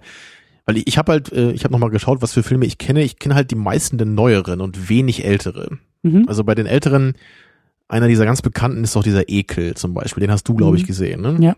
Aber das, der sagt mir halt nichts. Ich weiß nur, dass es äh, ein sehr wichtiger Film von ihm ist. Ähm, die, die früheren Werke, die ich kenne, sind äh, Der Mieter, ja, den ich nachgeholt habe. Genau, da spielt er selber die Hauptrolle, fand ich sehr gut. Also ihn in der Hauptrolle fand ich sehr, sehr gut. Den Film fand ich auch gut. Hat mich jetzt nicht völlig umgehauen, aber ich fand, das war sehr solide inszeniert. Ähm, cooles Thema, so mit diesem, diesem Wahnsinn, der sich entwickelt. Und ich, ich, ich kann echt sagen, ich mag ihn als äh, Darsteller wirklich gerne. Also ich fand, er kann auf jeden Fall locker so eine Hauptrolle spielen und so einen Film damit auch tragen. Mhm. Es war trotzdem so dieser, dieser psychologische Film, das ist, ist nicht so ganz mein Ding. Aber ich, ich fand den wirklich so gut gespielt und so gut gemacht, dass er mich sehr gut unterhalten hat. Und Rosemary's Baby habe ich auch vor Jahren mal gesehen, an den kann ich mich nicht mehr so gut erinnern. Würde ich gerne nochmal auffrischen. Aber ich habe den als auf jeden Fall auch als solide und gut in Erinnerung mit dieser äh, sehr ähm, ja, harten Endszene. Also das, das, das war auch ein schöner Aufbau in dem Film. Die beiden gehören ja auch so ein bisschen zusammen, ne? diese Apartment-Trilogie. Und, und die anderen Filme, die ich jetzt eher so von ihm in Erinnerung habe, sind echt äh, so die, die ganzen letzten Werke. Ich habe ich hab Venus im Pelz gesehen, auf äh, deiner Empfehlung. Damit konnte ich, glaube ich, als einzigen Polanski-Film überhaupt nichts anfangen. Das, dieses SM-Thema hat mich überhaupt nicht gereizt. Ich fand auch diese, ja, die, dieses Minimalistische ist halt immer ein Problem für mich, wenn ein Film eigentlich fast wie so ein kleines Theaterstück ist und da gab es ja echt nur zwei Darsteller. Ich fand es ganz interessant, was ja viele an dem Film so loben, ne, dieses, so die, die, wie war das, die dritte Wand verschwindet, die vierte Wand verschwindet, ich vergesse das immer, die vierte, ne? Vierte. Genau, die vierte Wand verschwindet, so, also auch bei diesen Schauspielern, die wissen nicht, äh, üben wir gerade dieses Stück hier auf der Bühne oder reden wir gerade selber als Charaktere über diese sexuellen Gelüste? Das fand ich ganz okay und ich kann immerhin verstehen, was Leute daran cool finden, aber es hat mich persönlich einfach überhaupt nicht interessiert und ich bin da sexuell einfach äh, nicht so gepolt, dass mich das irgendwie jetzt, äh, dass ich da glaube ich irgendwie nachfühlen könnte, was so diese Leidenschaft da irgendwie bedeutet. Naja, was ich aber gerne mochte, war Carnage. Von 2011 war der, glaube ich. Der war ja auch so ein minimalistischer Film. Kennst du den eigentlich? Leider nicht. Das ist einer der wenigen, also, den ich den Also ich den würde ich empfehlen. Der hat mir echt ganz gut gefallen. Mir Ziemlich hat auch, kurz, mir hat auch Venus im Pelz gut gefallen. Also Ja, dann, ich dann habe da kein Problem mit, mit besser. Kammerspielen und und äh, Ja, also ja, weil das der, der ist ja so ähnlich. Der, ich. der hat halt immerhin vier Darsteller, auch mit Christoph Walz, ne? Und äh, Ja. ich, ich, fand das Thema da einfach interessanter. Also ich, ich fand, das war halt cool, so diese, dieses kleinbürgerliche, so dieser Rahmen, wie diese Eltern sich darüber unterhalten, was ihre Kinder gemacht haben, und man so langsam immer merkt, wie diese Fassade bröckelt und so ein bisschen so die, die tieferen Charaktereigenschaften eben rauskommen und so die Diskrepanz der verschiedenen Schichten. Das, das fand ich sehr schön gemacht. Das war ein kleiner, netter Film, der mir gut gefallen hat. Ähm, dann habe ich noch den Ghostwriter gesehen. Das war, war ganz nett, aber kann ich mich nicht mehr so richtig dran erinnern. Also Den habe ich auch nicht gesehen. ich glaube, der hat mich nicht so vom Hocker gehauen, so war eine ganz nette Geschichte. Aber welchen Film ich äh, immer schon ganz cool fand, ist die neuen Pforten, der ja, glaube ich, nicht so die große, ähm, Den habe ich glaube ich auch nicht gesehen. also der, der hat, glaube ich, nicht so den, den großen Kritiker-Ruhm. Da spielt seine Frau nämlich auch mit, Mhm. ähm, in einer sehr coolen Rolle, wie ich finde. Den fand ich schon immer schön gemacht. So, der hat dieses Okkulte und so diesen, diesen Strudel, in den Johnny Depp da gerät. So, es, der hat mir auf jeden Fall, glaube ich, ich glaube, nach dem Pianisten hat mir der, die neuen Pforten haben mir das am besten gefallen. Und der Pianist ist für uns beide wahrscheinlich das Highlight in seiner äh, Filmografie. Ja. Ja, muss ich auch mal wieder anschauen, habe ich auch nur einmal gesehen vor einigen Jahren. Und ja, habe ich hab ihn halt so als Schindlers Liste in etwas schwächerer Form in Erinnerung. Aber ich weiß da auch nicht, ob das wirklich gerechtfertigt ist oder ob die beiden Filme nicht eher gleichwertig sind. Würde ich gerne nochmal auffrischen. Hättest Ja, du noch irgendwelche Filme, die ich nicht erwähnt habe jetzt? Ähm, Death in the Maiden hieß der mit mit Sigourney Weaver, der ah ja, genau, der. an sich also auch so Kammerspiel und eigentlich auch stark ist. Ben Kingsley ist da sehr sehr stark, hat einen sehr starken Monolog. Ich mag die beiden Darsteller sehr gerne, deswegen wollte ich den eigentlich auch nochmal sehen. Ähm, der Aufbau ist auch, ist auch sehr schön eigentlich in dem Film. Ähm, genau, der Mieter habe ich auch gesehen, Ekel habe ich auch gesehen. Hat mich beides nicht so umgehauen. Rosemary's Baby fand ich da schon spannender. Ähm, Oliver Twist habe ich noch gesehen, den ich jetzt auch nicht so stark fand. Der ist auch relativ gefloppt, oder? Ich glaube ja, der war mir irgendwie zu, das, die, Geschichte war mir auch zu einfach. Aber du hast recht, also der Pianist und das ist so, das ist so, das ist so, der hat mich emotional auch wirklich berührt. Also der Pianist war wirklich so ein Ja, ja, Film. jeden Ich, als ich den gesehen habe, danach war mir echt schlecht. Also was mich an dem Film so ein bisschen gestört hat, war ich so diese lange Passage, wo er da in diesem Apartment wohnt. Ich meine, es ist klar, dass eben auch diese Länge gezeigt werden soll und, und dieses, dieses äh, krass triste Leben, was er da führen muss. Und dann hat er dann nur diese eine Kartoffel noch zu essen und muss sie da mehrmals noch in kleine Stücke äh, schneiden, damit er nicht verhungert. Es ist natürlich schon äh, emotional äh, packend, was da passiert. Aber das war, glaube ich, im Film so, so eine lange Zeit, dass ich so ein bisschen nicht gelangweilt war, aber ich, ich fand es ein bisschen trist Mhm. und es war, es war mir ein bisschen zu lange ohne einen Wechsel. So, all, all, all das, was davor war und was danach war, hat mich halt deutlich mehr umgehauen. Also so gerade der Anfang eben mit diesem Warschauer Ghetto, das finde ich halt wirklich krass. Mhm. Und das, das, das bringt der Film auch wirklich klasse rüber, genau wie Schindlers Liste auch. Mhm. Ja, war, war mir vielleicht dann nicht, nicht ganz tight genug gemacht. Aber ich, ich weiß ja echt nicht, ob das ein bisschen blöd ist, das so zu kritisieren, weil es ja nicht irgendwie ein Fehler im Film war. Es war ja ganz klar auch bewusst so gemacht, die, eben diese Länge die, dieser, dieses einen äh, Plotpoints. Naja, müsste ich nochmal auffrischen. Ja. ja. Aber an sich so, also ich, ich finde halt schon, wie gesagt, bis auf den Venus im Pelz, ich fand alle Filme, die ich von ihm gesehen habe, zumindest gut. Manche auch sehr gut.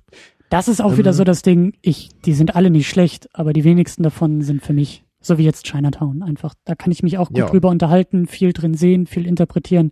Aber schlussendlich, das, was du ja eigentlich auch immer irgendwie so als, als ausschlaggebendes Kriterium, Viewing Pleasure, Ja, äh, Spaß beim Gucken, so. Und oft hat Polanski eben diese, diese sexuellen Themen drin, was einfach nicht so mein Ding ist. So, das, das brauche ich nicht so unbedingt in einem Film. Hm. Es stört mich jetzt auch nicht so, aber ich, ich, ich mag dann lieber so, so die, die Filme von ihm, wo das nur so ein Element ist. Und jetzt Venus im Pelz ist halt wirklich, es geht halt darum und das war mir einfach zu viel.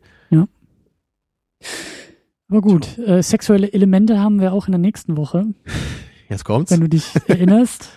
Ja, Christian, soll ich dir nächste Woche in die Brust greifen und dir eine äh, Patronenkugel aus deinem Herzen, nee, aus der Brust nehmen und danach dein Herz berühren und wieder anschmeißen?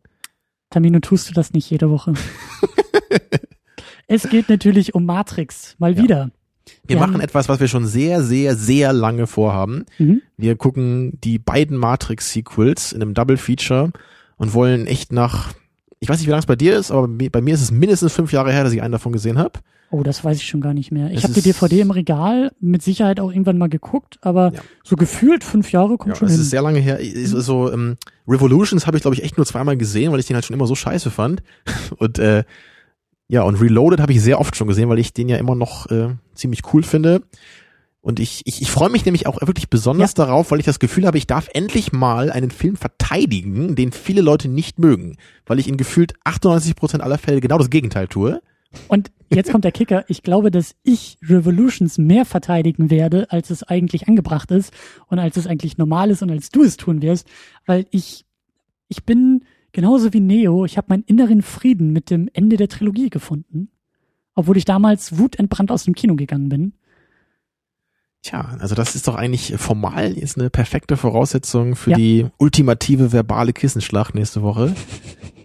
ähm, ja, ich hoffe, es wird dazu kommen. Schöne Metapher, ja. Ja, es wird ein bisschen länger dauern, auf jeden Fall dann. Ja. Ordentlich Filme gucken, ordentlich Nehmt drüber reden. Sitzfleisch mit. Äh, ihr könnt euch ja vorbereiten. Wir haben vor ein paar Wochen, ein paar Monaten schon den ersten Matrix geguckt. Ja, der ist vorausgesetzt, jetzt, ja, ja. Genau, Hausaufgaben machen. Und wenn ihr richtig gut seid, dann guckt ihr auch nochmal die beiden Fortsetzungen.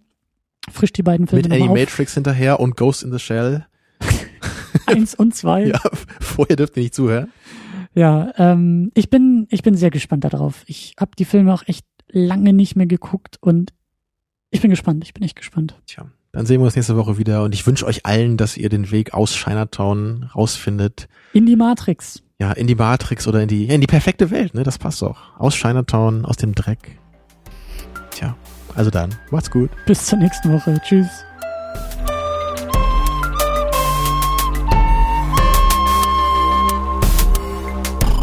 Second Unit. Second unit.